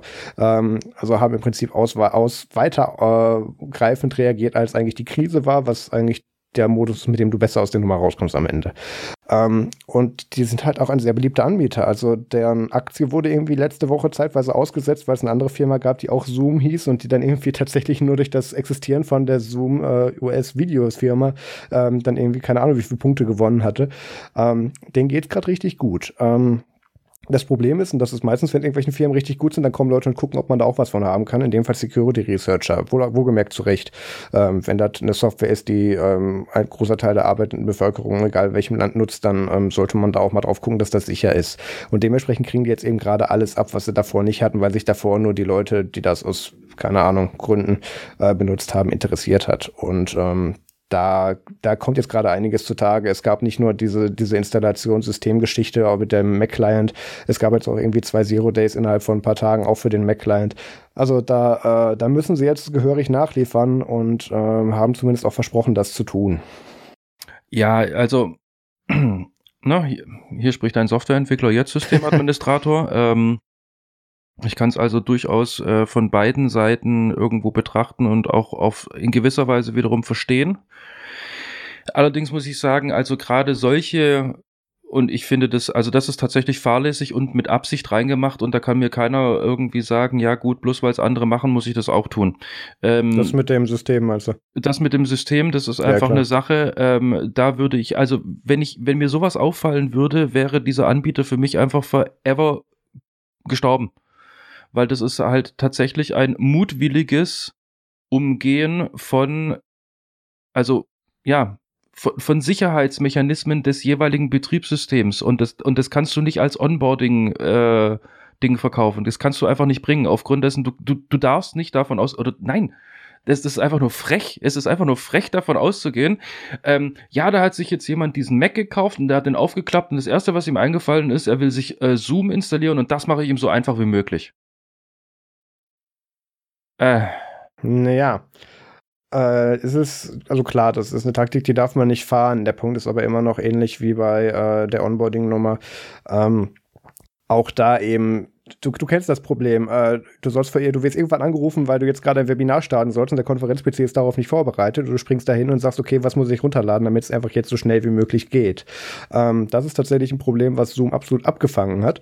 Ähm, ich, ich kenne das aus verschiedensten Firmen, dass dir dann irgendwer von der Geschäftsleitung um die Ecke kommt und sagt, hallo, heute benutzen wir mal dieses System, weil da haben wir jetzt ein Webinar mit. Und du so, oh nein, nicht schon wieder, muss ich die Firewall wieder aufmachen. Ja, ja, ähm, ich kenne das. Ich kenn also das, solche Geschichten. Dafür, dafür kann ich es tatsächlich nachvollziehen. Ich finde es aber trotzdem scheiße aus den gleichen Gründen, wie du gerade gesagt hast. Also macht man so nicht. Weil ähm, das sind vor allem auch, ähm, ja gut, das, das ist jetzt wiederum der Punkt. Ähm, die haben jetzt nicht wirklich gegen was verstoßen, weil diese App ist nicht, soweit ich, soweit ich weiß, nee, die ist nicht im macOS äh, App Store. Damit verstoßen sie auch gegen keine von diesen Guidelines, wo man sie für bestrafen könnte, dass die diese äh, Pre-Install-Scripts missbrauchen. Richtig. Also, also ähm, ja, zur allgemeinen Einschätzung von Zoom kann ich jetzt im Moment gerade, nach dem, was ja eh schon in der Vergangenheit passiert ist und im Moment gerade passiert, ähm, also meine Einschätzung ist, dass es da ähm, eine Firma gibt, in dem Fall diese jene welche, die das Produkt Zoom äh, vertreibt oder, und auch betreibt, die sind aus Versehen über, über Nacht oder über einen ziemlich kurzen Zeitraum verflucht groß geworden. Ja. Gut, und die wollten äh, einfach nur oben mitspielen. Schon. Ja, gut, ja, aber so richtig, richtig. Somit ja. von wegen, also ich meine jetzt nicht ähm, jetzt wegen Corona schon, sondern davor schon. Also auf mich hat das alles so ein Gefühl, weil wie gesagt, ich bin ja selber Softwareentwickler und natürlich benutzen wir Tricks und Kniffe, um ähm, um es entweder uns als Softwareentwickler selber irgendwo einfacher zu machen oder es dem User einfacher zu machen. Und ja, die sind auch oftmals sehr, sehr grauzonig, so wie jetzt im Endeffekt Zoom das macht. Aber ähm, sowas passiert dir eigentlich nicht, wenn du von vornherein richtig gut planst und alle Sachen schon beisammen hast. Sondern sowas passiert dir hauptsächlich dann, wenn du irgendwie in irgendeine Richtung entwickelst und aus Versehen ähm, hast du halt nicht nur den, die zwei Kunden, die du eigentlich ähm, auf dem Schirm hattest, sondern auf einmal wollen irgendwie 100 verschiedene Konfigurationen dein Produkt, weil es geil ist. Und ja. dann passiert dir sowas. Also das ist meine, also mein, mein Gefühl, sage ich jetzt mal. Nee, ja, gut, also es ist richtig, die fingen früher eigentlich wirklich mit Webinar-Software an, ähm, haben dann sehr schnell WebEx und äh, alle weiteren üblichen Verdächtigen überholt an Reichweite. Genau. Und ähm, was man denen halt aber auch zugutehalten muss, die schaffen es gerade, diesen Ansturm auch zu bewältigen. Und ähm, da ist dann eben auch wieder so ein bisschen von Qualität von der Anbindung und der Software dann eben ein bisschen die Rede, auch wenn es jetzt natürlich, also es haben sich jetzt gerade alle Worst Cases im Prinzip einmal vereint. Ähm, da werden die jetzt ein bisschen was dran zu tun haben, aber das Produkt funktioniert gerade und das ist auch das, worauf es gerade ankam. Das ist ja der Grund, warum da gerade Leute zu hinwechseln. Ähm, die Idee in den meisten Firmen oder auch gerade in meiner Firma, dass wir da jetzt so benutzen, kam bestimmt nicht von mir. Aber ähm, ja, so ist es eben gekommen, weil es einfach zu benutzen ist und weil es funktioniert. Und ähm, auch das ist ein Ansatz, der gerade jetzt in dieser Zeit, wo da viele Leute zu hinwechseln, absolut wichtig ist. Ja, sie siehe äh, Beispiel jetzt einfach mal bloß WhatsApp. WhatsApp war jahrelang unverschlüsselt und äh, offen wie ein Buch. Äh, dann hat mal irgendjemand hier mal Hand hoch und auf einmal sind alle drauf los. Ja gut, mittlerweile haben wir standardisiert für Gruppen und für einzelne Chats ähm, Verschlüsselung. Ja. Die gab es davor auch nicht. Also, sag mal so, ähm, nochmal, um da geschwind noch so ein Wrap-up auch von mir zu geben. Ähm, Im Moment, das, was jetzt gerade auf die einprasselt, äh, finde ich für die Entwickler extrem schade. Aufgrund dessen, dem wird gerade Höhen und Sehen verge äh, vergehen, weil der Chef wird nämlich dran stehen und sagen, wir müssen das jetzt auch noch können. Oder beziehungsweise wir dürfen das jetzt nicht mehr so machen. Lasst euch was einfallen. Ähm, aber auf der anderen Seite, wie gesagt, ich habe das Ding mir mal angeschaut und ich fand es echt gut. Und ich hoffe einfach, dass das so ein WhatsApp-Ding wird. Also, dass die irgendwann die Kurve kriegen, sagen, okay, jetzt ist das Zeug fertig. Das jetzt, hatten wir, okay. jetzt hatten wir zwei Audits und ähm, die haben beide gesagt, okay, wir sind eigentlich gut und äh, sicher und somit okay. Gut, der Vorteil ist, dass da jetzt gerade weltweit Augen drauf sind und ähm, die in einer Menge genutzt und auch geprüft werden, allein schon, weil da Leute denken, da könnte man noch Geld mit draußen da, um draus tragen, ähm, dass sie sich gar nicht leisten können, selbst wenn sie es halbherzig nur meinen, die Features nicht zu implementieren. Von daher ähm, rechne ich mir da ganz gute Chancen zu aus. Und sie werden das Produkt ja weiterhin populär halten wollen. Das geht nicht so lange weiter, solange sie weiterhin wöchentlich in der Presse sind für Sachen, die sie nicht können oder die gerade rauskommen. Ähm, von daher müssen sie reagieren. Oder es wird sich dadurch ein anderer abzeichnen. Also wie es so schön heißt, der Markt regelt. In dem Fall wird es tatsächlich wahrscheinlich sogar stimmen. Das haben wir bei äh, LibreOffice, OpenOffice, das haben wir bei Nextcloud, OwnCloud damals. Ähm, natürlich viel, viel kleinerer Scope, aber gleiches Ergebnis. Also das, äh, denke ich, wird sich selber lösen. Genau. Gut, von Max zu Max würde ich sagen, oder? Schon so ein bisschen, ne? macOS 10 15.4 wurde jetzt freigegeben und bringt ganz, ganz viele tolle Sachen mit, von denen es eigentlich nur zwei Sachen interessieren. Ja gut, dich offensichtlich eine Sache und mich die andere. Möchtest du anfangen? Ja, genau. Ähm, ja, der Browser Safari importiert jetzt automatisch Chrome-Passwörter oder so auf Wunsch Chrome-Passwörter in den iCloud-Schlüsselbund. Ähm, das ist ein Feature, das äh, freut mich sehr. Es kommt für mich nur ungefähr ein Dreivierteljahr zu spät oder nee, mittlerweile länger, irgendwie ein, über ein Jahr zu spät. Ähm, ich bin ja damals von Chrome, wo ich, wo ich Chrome sowohl als Browser als auch als Passwortmanager genutzt habe, auf Safari zurückgegangen, damit ich den iCloud-Keychain, äh, also den Schlüsselbund wieder habe und ähm, musste seitdem dann immer mal wieder so übergangsweise vom verschlüsselten USB-Stick äh, mit dem Chrome-Passwort-PDF äh, dann rumfuhrwerken und da habe ich eigentlich keinen so großen Bock drauf. Und wenn ich jetzt einfach dieses PDF oder diesen Export, ich glaube, es war sogar ein Excel-Export, ja, ist ein Excel-Export, ähm, gegen, äh, gegen Safari oder iCloud schmeißen kann, damit das im Schlüsselbund landet, ähm, bin ich da sehr dankbar. Das finde ich sehr praktisch. Das erleichtert auch vielen Leuten den Wechsel. Das war das, was es mir damals nämlich sehr erschwert hat. Okay. Gut, ähm, I don't care. was, was gefällt dir denn daran? Ähm, also tatsächlich finde ich ein, ein Feature, das ähm, hat irgendwie jedes andere OS auf seine Art und Weise, ob die jetzt gut oder schlecht ist oder einfach oder schwierig, wurscht, ähm, hat das irgendwie schon mitbekommen und hat das auch irgendwie äh, schon fertiggebracht, das einigermaßen funktional hinzukriegen. Und zwar nicht nur einzelne Dateien freizugeben, sondern einfach nur auch Ordner.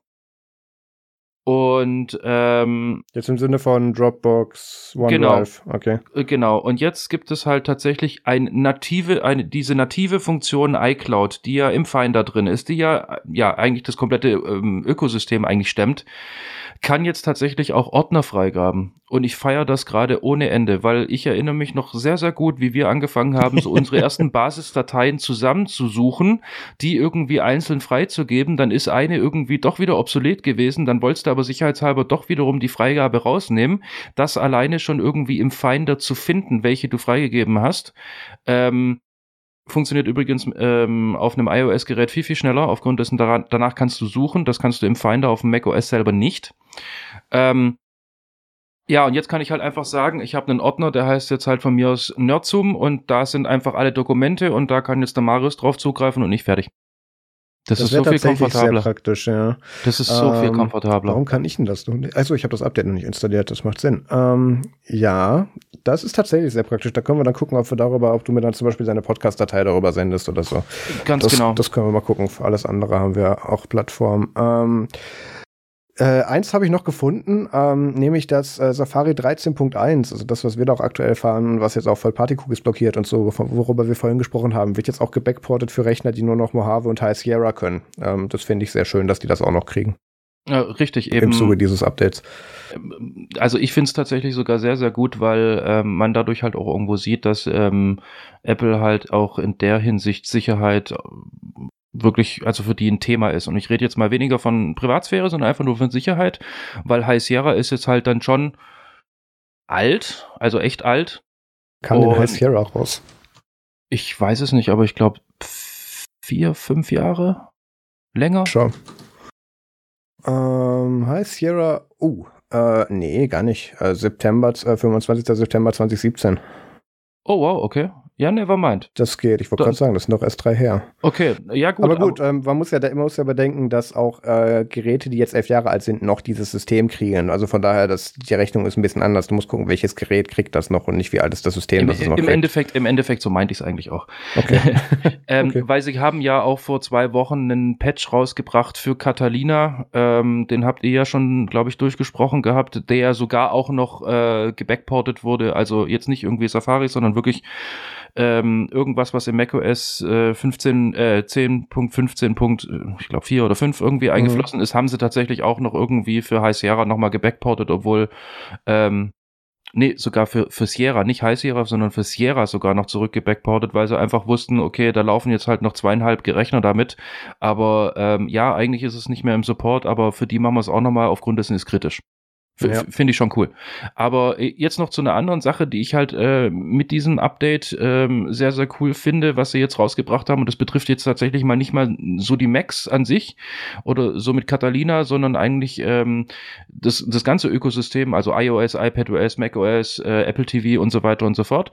Ähm, und zwar ist es dieser, äh, diese Universal Purchase Funktion, die jetzt nicht automatisch für jede App gilt, sondern das muss der Entwickler reinbauen. Aber ich finde es halt super, super praktisch, weil ich habe tatsächlich einige Applikationen mittlerweile, die habe ich auf beiden Plattformen. Also ich sage jetzt mal für iOS. Ich zähle jetzt einfach mal iPadOS auch zu iOS. Ja, ist ja auch richtig. Und fürs äh, macOS habe ich die sozusagen zweimal gekauft und äh, darüber so ein bisschen den Überblick zu behalten, weil manche sind halt tatsächlich auch Abo-basierend. Und dann habe ich jetzt wiederum ein Abo, das ich halt über einen gewissen Zeitraum habe, der dann halt ähm, auf macOS läuft. Und dann wiederum bei im iOS habe ich die halt irgendwie zwei Monate erst später installiert und dann aber auch gesagt, ja, das Abo brauche ich auch, weil dann macht es erst Sinn, weil dann synchronisiert wie auch immer, ist ein bisschen schwierig. Und jetzt dann einfach zu sagen, okay, ich habe diese eine App, die hole ich mir. Klar werden die Preise für die Apps dann wahrscheinlich sogar steigern, äh, steigen, also auf den ersten Blick, aber im Endeffekt, wenn ich sie sowieso zweimal kaufe. Ähm, ja, dann habe ich halt im Endeffekt diese eine App und bin dann halt einfach fertig. Und wenn ich halt bei der einen kündige, also bei mein, mein Abo zum Beispiel kündige, dann ist es halt global halt einfach dann gekündigt und fertig. Das finde ich ist eine super geniale Funktion. Das hat mich sehr, sehr gestört, muss ich sagen, dass ich da einige Applikationen habe doppelt äh, zahlen müssen, beziehungsweise zweimal kaufen müssen, weil es ja, intransparent gut. ist. Ich finde es toll. Äh, war es nicht so. Also ich, ich weiß, dass zum Beispiel Abos, die du äh, auf iOS abschließt, nur über den App Store laufen können. Das heißt, da hast du immer eine Übersicht drin. Da habe ich letztens mein altes Netflix-Abo umgestellt. Also da gab es auch schon mal vorher eine Möglichkeit. Aber dass das jetzt dann auch noch mit allen Apps, egal wo du sie kaufst, dann zusammenhängt, das ist natürlich praktisch. Ähm, es gibt allerdings so ein paar Einschränkungen. Ähm, Apple versucht ja jetzt eher eigentlich so ein bisschen mehr so das äh, hier Universal Windows Platform, äh, also hier das äh, UWP zu pushen. Ähm, weil du brauchst als Voraussetzung für diese Apps, da die, die dann im äh, hier Combined Purchase, nee, wie heißt das Ding? Äh, Universal Purchase Programm damit drin sind, müssen die eine Catalyst-App sein und unter Xcode 11.4 oder höher entwickelt worden sein. Und das sind nur Apps, die auf macOS 10.15 Catalina geschrieben wurden oder darauf lauffähig sind oder darauf speziell getargetet wurden. Also das ist ein Markt, der muss erst noch erschlossen werden, erschlossen werden mit der Zeit. Da fehlt jetzt noch ein bisschen was. Das ist jetzt nicht so, dass du das einfach mal sagen kannst, so hier die drei Apps gehören zusammen, ich mache da ein Bundle raus, 15,90, viel Spaß, sondern ähm, da musst du auch wirklich noch mal einiges anfassen. Also ich denke nicht, dass wir das jetzt so viel sehen werden am Anfang. Das wird sich jetzt noch entwickeln. Gut, dass du es gesagt hast, weil ganz genau das habe ich mit Absicht äh, weggelassen, solche Aussagen, aber du hast ja jetzt ja gerade erklärt. Es stimmt, also. Ja, du, du klangst mir zu euphorisch, das tut mir leid. Achso, nein, nein, nein, nein, nein, ist, ist in Ordnung. Äh, Marius hat absolut recht. Also es ist nicht so, dass jetzt, äh, wie gesagt, Anbieter einfach sagen können, okay, diese Apps, äh, verschiedene Plattformen, ein Preis. Ist nicht. Also man muss da wirklich diese Apps äh, mit Pech sogar tatsächlich, also ich habe es mir angeschaut, reimplementieren. Ja. Ähm, also somit komplett portieren, also entweder komplett neu schreiben oder äh, wenn du Code verwenden kannst, ähm, trotzdem was Neues drumherum bauen auf einem ganz neuen Framework und ob sich das halt tatsächlich jeder Entwickler, weil es ist freiwillig, ja, ähm, mhm. ob sich das jetzt jeder Entwickler äh, ans Bein schrauben will oder kann, ist natürlich fraglich, aber ich finde es gut, dass es halt äh, jetzt schon mal richtungsweisend ist, weil es gibt tatsächlich schon die ersten, die gesagt haben, oh, das ist natürlich auch voll praktisch, das unterstützen wir auch, weil wir sind ja kundenfreundlich, wollen wir machen. Ja, das, da sind so noch ein paar andere Sachen, die damit dranhängen, die mir ein bisschen Hoffnung geben. Also die eine ist, der, der mir tatsächlich keine Hoffnung ist äh, oder gibt, ist, wie mit Twitter heute Mittag mitgeteilt hat, dass unter bestimmten Umständen, je nachdem wie alt deine App im macOS Store ist, dass du tatsächlich teilweise sogar nur einreichen musst. Und da würdest du deine Ratings mit verlieren, deine Download-Stats und so. Und äh, da hat natürlich kein Entwickler Bock drauf, weil warum? Ähm, äh, ist aber tatsächlich unter bestimmten Umständen der Fall. Der andere ist, ähm, dass wir immer mehr sehen, und das ist jetzt nicht nur durch die Universal Purchase Sachen hier, ähm, dass Apple mehr so Richtung Bundles geht, dass die da jetzt auch plattformübergreifend die Möglichkeit zu, ähm, zu schaffen. Und wir haben ja schon lange vermutet, äh, schon damals, als Apple TV Plus rauskam, dass es da dann irgendwo ein Apple Music äh, Abo mit drin ist oder dass man das mit irgendwas bundeln kann. Keine Ahnung. Endlich, dass du da deine 299 iCloud Storage noch mit dranhängst oder so, dass du das wirklich in einem Paket hast, dass sie da so Aktionssachen machen können. Ähm, und da, da schaffen sie gerade nach nach und nach die ganzen Möglichkeiten für, wie, so wie das aussieht. Und ich denke, dass wir das auch sehr bald sehen werden. Also ich warte ja förmlich drauf, dass es mehr oder weniger das, ähm, ich nenne es jetzt mal das, das iCloud, das, das i-Bundle. Ja, genau. Wobei, wobei Ei wollen sie ja abschieb, äh, abschaffen. Irgendwie die Zeit vom Ei ist ja vorbei, also Ei im Sinne von der Buchstabe. Ähm, keine Ahnung, dass es dann halt für mich das Apple Media Bundle gibt und da ist dann halt ja. für 20, 1999 einfach hier alles. Ja, ja, sowas in der Art, genau. Also und da schaffen sie jetzt gerade die technischen Voraussetzungen für und das äh, finde ich gut. Äh, äh, völlig fernab, äh, sie haben jetzt auch einen eingestellt äh, auf Twitter, der sich längere Zeit mit solchen äh, Schlüsselanhänger-Finder-Sachen äh, beschäftigt hat und der jetzt auch tatsächlich für die Find My-Abteilung eingestellt wurde. Von daher denke ich, dass wir vielleicht endlich diese AirTags sehen werden demnächst. Das äh, wäre ganz schön, außer wegen Corona halt nicht. Mal gucken, es, es alles steht gerade Kopf. Heißen die AirTags oder hießen die Siri-Teil? Also ich habe mittlerweile den Überblick nein, verloren. Hieß die, genau, Teil hieß die Firma, die das vorher gemacht hat, die sie aufgekauft, geschluckt haben und wo man gedacht hat, okay, das wird dann nächste Woche mit dem Apple-Logo draufkommen. Okay.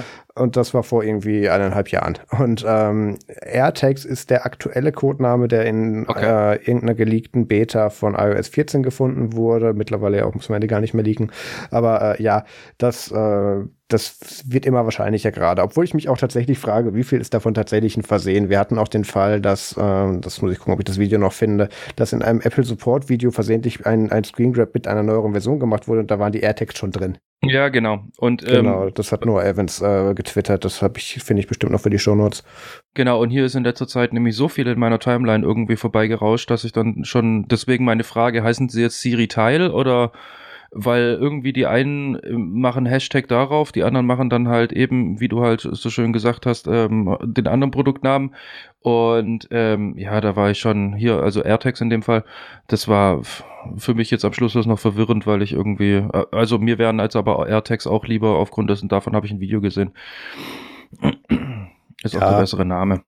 Also da, was ich, wo ich drauf halt hinaus wollte, ist, dass ich mir nicht vorstellen kann, ähm, dass die da wirklich so unüberlegt sind. Ich denke, dass da auch mittlerweile nach den Jahren einfach absichtlich Leaks mit drin sind und man guckt halt, ob was gefunden wird. Da werden auch manchmal dann irgendwie ganz alte Sachen ausgegraben, die einfach bisher noch niemand gefunden hat oder so.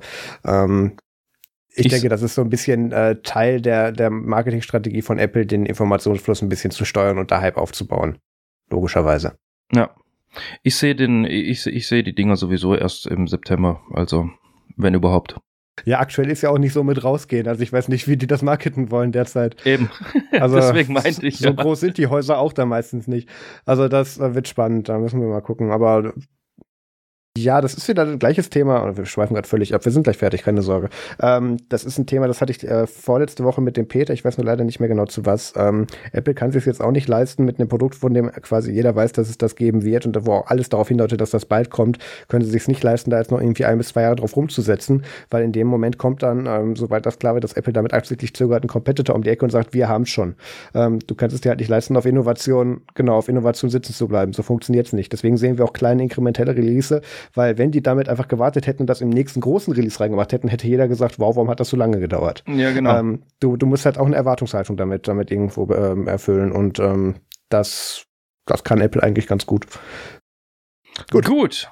Ganz viel Apple, ganz viel macOS. Ich habe jetzt entschieden, wir sollten in unsere Shownotes auch noch den Universal Passage Funktionen im detaillierten Artikel irgendwie mit verlinken. Das habe ich wir tun. bereits Hast im du schon? Blogpost okay. auf Nerdzoom, genau, habe ich nebenher geschrieben. So. Alles klar. Äh, WTF der Woche, ah, nicht schön, wie heißen wir? Äh, der Fuck. ich, irgendwann lerne ich Welche Sendung? Ähm, HP hat mal wieder Spaß mit äh, Festplatten. Wir erinnern uns, letztes Mal sind die nach, äh, was waren irgendwie 38 oder nee, 32.000 Stunden ausgefallen, Betriebsstunden und äh, aufgrund eines Firmware-Fehlers bzw. eines Bugs und der hat sich so schön zerlegt ähm, oder hätte sich so schön zerlegt, wenn man nicht rechtzeitig was eingespielt hätte, dass man keine Daten mehr hätte wiederherstellen können. Ähm, das ist jetzt, glaube ich, keine Ahnung, zwei Monate her, lass es drei sein. Äh, ja, HP lebt noch. November, ähm, glaube ich. Ja, müsste. November ja, okay, 2019 war es, glaube ich. Echt? So spät? Mhm. Ist okay. noch gar, also ja gut, zwei, drei Monate ist, ist dann auch schon wieder nicht mehr, ist schon vier Monate. Ja, ja, ja, eben, eben. Na gut, ähm, ja, HP ist aufgefallen, ja, äh, wir hätten dann noch was. Ähm, äh, HP Enterprise SSDs ähm, vom Typ SAS SSDs fallen jetzt nach garantiert 40.000 Betriebsstunden aus. Und äh, das Schöne ist, wenn ihr die damals in den RAID konfiguriert habt, fängt der, äh, äh, wo die Platte initiiert wurde, fängt der auch dann erst an zu zählen und da fällt euer RAID einfach geordnet dann quasi zeitgleich mit allen Platten aus. Ähm, mir ist immer noch nicht ganz klar, ähm, wie man so schöne glatte Zahlen in einen Firmware-Fehler schieben kann, der nichts damit zu tun hat, dass das Ding einfach nach einer bestimmten Zeit rückmeldet, ich bin aus dem Support, ich fahre fahr jetzt mal ein bisschen langsamer. Ähm, diese hier geplante Obsolescence. Ja. Ähm, das, das kann mir einfach keiner erzählen, dass das nicht mit da irgendwo zusammenhängt. Jedenfalls, ähm, HP ist aufgefallen, ah nee, das wollen wir vielleicht doch nicht, das kommt mittlerweile schlecht an. Äh, installiert doch bitte mal das äh, Firmware-Notfall-Update, ähm, weil das würde spätestens ab Herbst 2020, also diesem Jahres, ähm, sehr viele Enterprise Device-Installation von HP-SSDs äh, äh, betreffen und äh, das wäre nicht so gut, weil Kunden mögen Daten, dafür haben die das Produkt eigentlich mal gekauft und so. Ja, ähm, ihr solltet das Update installieren und ähm, solltet euch aber nicht zurücklehnen, wenn ihr denkt, ach, HP haben wir nicht, wir haben keine äh, Evalion oder Pavilion oder was immer. Was haben die nochmal? Ähm, die Server-Serie von HP, ich vergesse es immer. Äh, ProLiant war es, genau. ProLiant-Server sind das meistens. Genau, ja. Genau, ah ja, hier, Synergy Apollo 4, 4, 4200, ähm, ja, und die ganzen anderen rein. Ähm, das kann euch aber auch passieren, wenn ihr Sachen von Dell fährt. Ähm, das ist tatsächlich auf einen äh, SanDisk-Baustein äh, in diesen Festplatten zurückzuführen. Äh, ja, Tochter von Western Digital steht hier noch, ist gar nicht relevant in dem Fall. Ähm, ihr könnt euch nicht so sicher sein, tut ab und zu mal die Modellnummer eurer SSDs googeln, es könnte vielleicht nicht schaden, dann habt ihr nach dem Wochenende auch noch Daten. Dann kommen wir zu den Events. Haha, nur just kidding, keine Sorge. Wir kommen zu MFG Musik für den Game-Tipp. Ja, genau. Ähm, ich bin, äh, beziehungsweise ich bin nicht drüber gestolpert. Ich habe äh, Jussie Smith mal wieder ausgegraben. Ähm, der war irgendwie auszusehen in meiner Playlist, tatsächlich, also tatsächlich auszusehen. Und da habe ich gedacht, hey, das hört sich ja cool an, bin draufgegangen. Ah, okay, ja gut, den kennst du schon. Ähm, das ist ein Multi-Instrumentalist, ähm, der sehr, sehr eigenwillige Musik macht und äh, nennt sich selber eigentlich One-Man-Band. Und ähm, der macht sehr bluesiges, aber ja, Blues auf modern, möchte ich jetzt mal sagen. Und ähm, ja, ist einfach interessant und er verbindet es auch immer so ein bisschen mit Comedy und so weiter und so fort. Also, wer Bock auf sowas hat, ein bisschen bluesige Musik, die ähm, wirklich noch handgemacht ist, anschauen, lohnt sich. So, dann bin ich tatsächlich mal unter meinem Stein vorgekommen und habe angefangen, Star Trek Discovery anzuschauen. Auch mal. Mhm. Und habe jetzt tatsächlich mal die erste Staffel geschafft. Ah ja, wie viel hast du noch vor dir? Ich glaube, die zweite. Nee, gibt schon drei. Ich glaube, es gibt schon, also ich glaube, es gibt schon eine zweite, bloß auf den Plattformen, die ich im Moment gerade nutze oder abo abonniert habe, aufgrund dessen, ich will nicht jede abonnieren, ja, äh, habe ich die im Moment gerade noch nicht im Angebot. Also ich habe jetzt mal die erste Staffel äh, durchgesuchtet und bin äh, sehr, sehr hooked. Also ich möchte es gerne weiter gucken. Und eben, weil ich ja keinen Zugriff hatte äh, zu Staffel 2, obwohl es die eigentlich schon gibt, aber ich halt kein Netflix habe. Ähm, war es Netflix? Ich glaube Netflix. Ja, ja ähm, habe ich mich dann mit äh, The Orville Staffel 2 getröstet. Weil ah, ja. letzt hatte ich ja schon The Orville erwähnt, da hatte ich es bis zur Staffel 1 geschafft und diesmal bin ich da jetzt auch mal auf Staffel 2 durch und es ist, es ist noch, es ist noch abgefahrener geworden. Ähm, und ich muss sagen, es mausert sich gerade so ein bisschen in die Richtung, dass es nicht so dieses moderne, irgendwie so mit hier ein Storystrang von irgendwie äh, erster Folge Staffel bis letzte Folge Staffel irgendwie mit aller Gewalt durchziehen muss und alles andere ist dann bloß noch so neben Kriegsschauplatz oder sowas, was ja immer im Moment gerade mega modern ist. Ähm, ich finde es tatsächlich schön, dass die sich wieder so ein bisschen besinnen auf ähm, das ursprüngliche Star Trek, so von wegen maximal zwei zusammenhängende Folgen und danach ist die Storyline eigentlich erstmal wieder beendet und dann kannst du schon wieder mit anderen Sachen irgendwie anfangen. Also das finde ich ganz angenehm, weil mich stresst das manchmal bei, bei, bei so Serien, dass die halt wirklich Staffel, Staffel 2, erste Folge und dann zwölfte Folge der Staffel Cliffhanger und du musst sogar noch die ersten zwei Folgen der dritten Staffel irgendwie schauen, damit du blickst, was da gerade eigentlich passiert ist. Also ja. finde find ich mittlerweile, ich weiß nicht, ob es irgendwie durchs beruflich Eingespannte ist oder sowas, aber ich habe, glaube ich, mittlerweile einfach diesen langen Atem einfach nicht mehr. Okay. Und, und man muss dazu sagen, die Orville, ich meine, es ist von Seth MacFarlane, äh, den viele Leute wahrscheinlich eher kennen als äh, den Erschaffer von Family Guy. Ähm, der äh, super genialer Humor und er ist sowohl Produzent als auch Regisseur als auch Drehbuchautor. Ähm, also es macht einfach bloß mega Spaß. Der Humor ist genauso abgefahren und schräg. Und in der zweiten Folge sogar noch, äh, in der zweiten Staffel noch viel, viel abgefahrener. Cool. Marius? Ja. Du hattest zwei Wochen Zeit, ich vier. ja. Ich hab's auf das geschafft, aber deine Liste ist schon wieder viel länger. Ja, ich hatte ja genug Zeit. Ich musste ja, also meine Hauptbeschäftigung lag eigentlich darin. Jetzt lese ich erst, was da steht. also meine Hauptbeschäftigung war mit verschiedensten Hotlines, äh, ja doch, äh, Warteschleifen der Hanse Merkur und der Eurowings rumzuhängen und äh, mir anhören zu dürfen, warum meine Flüge noch nicht stornierbar wären. Und äh, ja, da lief dann immer nebenher dann, weil da hängt man ja Stunden drin. Äh, haben übrigens sehr kräftig komprimierte Musik. Ja, genau. Ich habe es leider nicht gefunden, sonst würde ich es einspielen. Ähm, ja, ähm, das, deswegen habe ich ein bisschen Zeit gehabt und ich habe Osak Staffel 3 geguckt. Ähm, das sind, glaube ich, irgendwie acht oder neun Folgen gewesen. Geht immer noch um die Familie, die irgendwie für die Drogenhändler Geld waschen muss. Das ist sehr interessant. Äh, und auch noch in der dritten Staffel tatsächlich mit eigentlich quasi der gleichen Handlung immer noch unterhaltsam. Also das fand ich sehr interessant. Ähm, Haus des Geldes, äh, gleiches Spiel eigentlich. Äh, sie brechen immer noch in eine Bank ein. Moment, diesmal sind sie noch drin und kommen nicht raus, glaube ich. Das ist der aktuelle Stand. Ähm, kam jetzt gerade raus. Ähm, ist das Staffel 1? Nein, das ist Staffel 3. Okay, weil es nicht dran steht, deswegen war ich irritiert. So, ja, das sollte ich dazu schreiben, das stimmt. Ähm, Westworld Staffel 3 kann eigentlich der Pierre alles zu erzählen, glaube ich, oder? Ja, ähm, ich war, ohne Witz, ich war mir so kurz davor, äh, Sky Ticket zu klicken. Ach ja, lass es. Ähm, ich, ich ja, bin und schon wieder kam, am Abkürzen. Weil, weil ich nämlich tatsächlich dir eine reinbürgen wollte mit der Aussage so, ich habe es jetzt gesuchtet, ich habe jetzt mir eine Woche Zeit genommen und ich habe mir alle Staffeln reingezogen. Ha! Ähm, ja, allerdings ähm, kam dann dein Bericht, wie gut es und einfach es ist, irgendwie sich Sky Ticket zu klicken. Deswegen habe ich gesagt, na, ich warte mal. Oh, Marius ist gerade gemutet. Weil Marius ähm, schreibt, ja, ja. Ah, okay. Ähm, es ist noch viel besser. Ähm, da ist jetzt bisher immer noch nur die erste Folge online und in anderen Portalen meines äh, nicht so ganz legalen Vertrauens äh, hätten schon zwei weitere Folgen. Also da frage ich mich echt, wofür ich da gerade bezahle. Ähm, Erste Folge, dritte Staffel, oder wie? Nur Sind die erste Folge der dritten Staffel drin, genau. Ah, okay. Und es gibt aber schon die dritte draußen. Also, ähm, ja. Okay. Da, das ist toll. Da kannst du doch lassen und wartest, bis du es irgendwo woanders mal aus der Videothek ausleihen kannst. Ähm, ja. Dementsprechend, da bin ich noch nicht so weit. Ähm, dann möchte ich äh, LibreZoom Folge 20 empfehlen. Ähm, die diese Woche noch geschnitten habe. Die kam am ersten raus. Äh, nee, gar nicht war. Letzte Woche logischerweise dann, wenn es am ersten rauskam. Ähm, und möchte noch kurz erwähnen, dass die da ein Interview äh, geführt haben. Jetzt muss ich ganz kurz gucken, wer war es nochmal? Ich glaube, es war einer wieder von der FSFE, genau. Letzte Woche hatten sie ja schon einen dabei. Diese Woche haben sie den Max Mehl mit dabei äh, und haben auch wieder viel über Sicherheit gesprochen. Kann ich empfehlen, war nett. Und möchte ganz kurz äh, den Dirk und Ralf grüßen und sagen, dass äh, das gut gewählte Zitat mit großer äh, Macht kommt große Verantwortung oder was auch immer ihr gesagt habt, tatsächlich aus Spider-Man stammt. Gibt es einen eigenen Wikipedia-Artikel zu, woher diese Aussage kommt. Da waren sie sich nämlich nicht sicher und meinten, wir wüssten das bestimmt. Ja, das stimmt. Gut.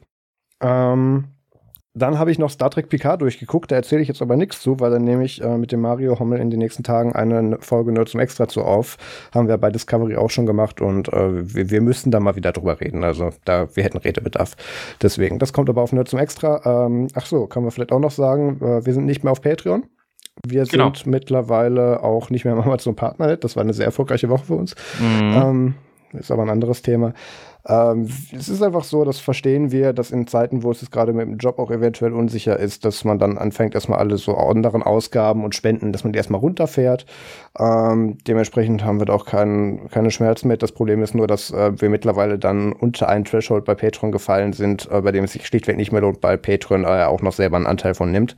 Und haben deswegen gesagt, wir hoffen lieber, dass ein paar Leute, selbst wenn es danach immer noch weniger sind, uns per Dauerauftrag und Überweisung weiterhin unterstützen oder auf sonstigen Wegen, ähm, als dass wir das auf Patreon weitermachen, weil das da so effektiv keinen weiteren Sinn mehr gemacht hat. Ähm, ja, Nerd zum Extra wird es weiterhin geben als Podcast. Ähm, der Link dazu packe ich, glaube ich, in die Shownotes. Andererseits, jeder Podcast-Player, der eine Suchfunktion hat, wird nur zum Extra finden, weil es ist auf allen gängigen Plattformen eingereicht. Ähm, und da freuen wir uns natürlich auch weiterhin über Themenvorschläge. Ganz genau. Gut. Und dann sind wir durch für diese Woche, äh, für diese Folge. Wir machen ja nicht mehr wöchentlich. Genau. genau. Wie ist denn das? Ist Peter nächstes Mal wieder da oder kommst du wieder? Ähm, ich hatte jetzt eigentlich ähm, nicht vor, in 14 Tagen schon wieder irgendwas äh, so Wichtiges vorzuhaben, dass ich nicht erscheinen kann. Also, ich hatte jetzt zwar noch äh, demnächst vor, mal irgendwie meinen äh, Mac an eine Kirchenorgel anzuschließen, aber ansonsten. Davon erzähle ich beim nächsten Mal, da gibt es ein Follow-up-Video. Ja. Spoiler. Ja, super. Okay. Vielen Dank fürs Zuhören. Macht's gut. Bis zum nächsten Mal. Tschüss. Bis dann. Tschüss.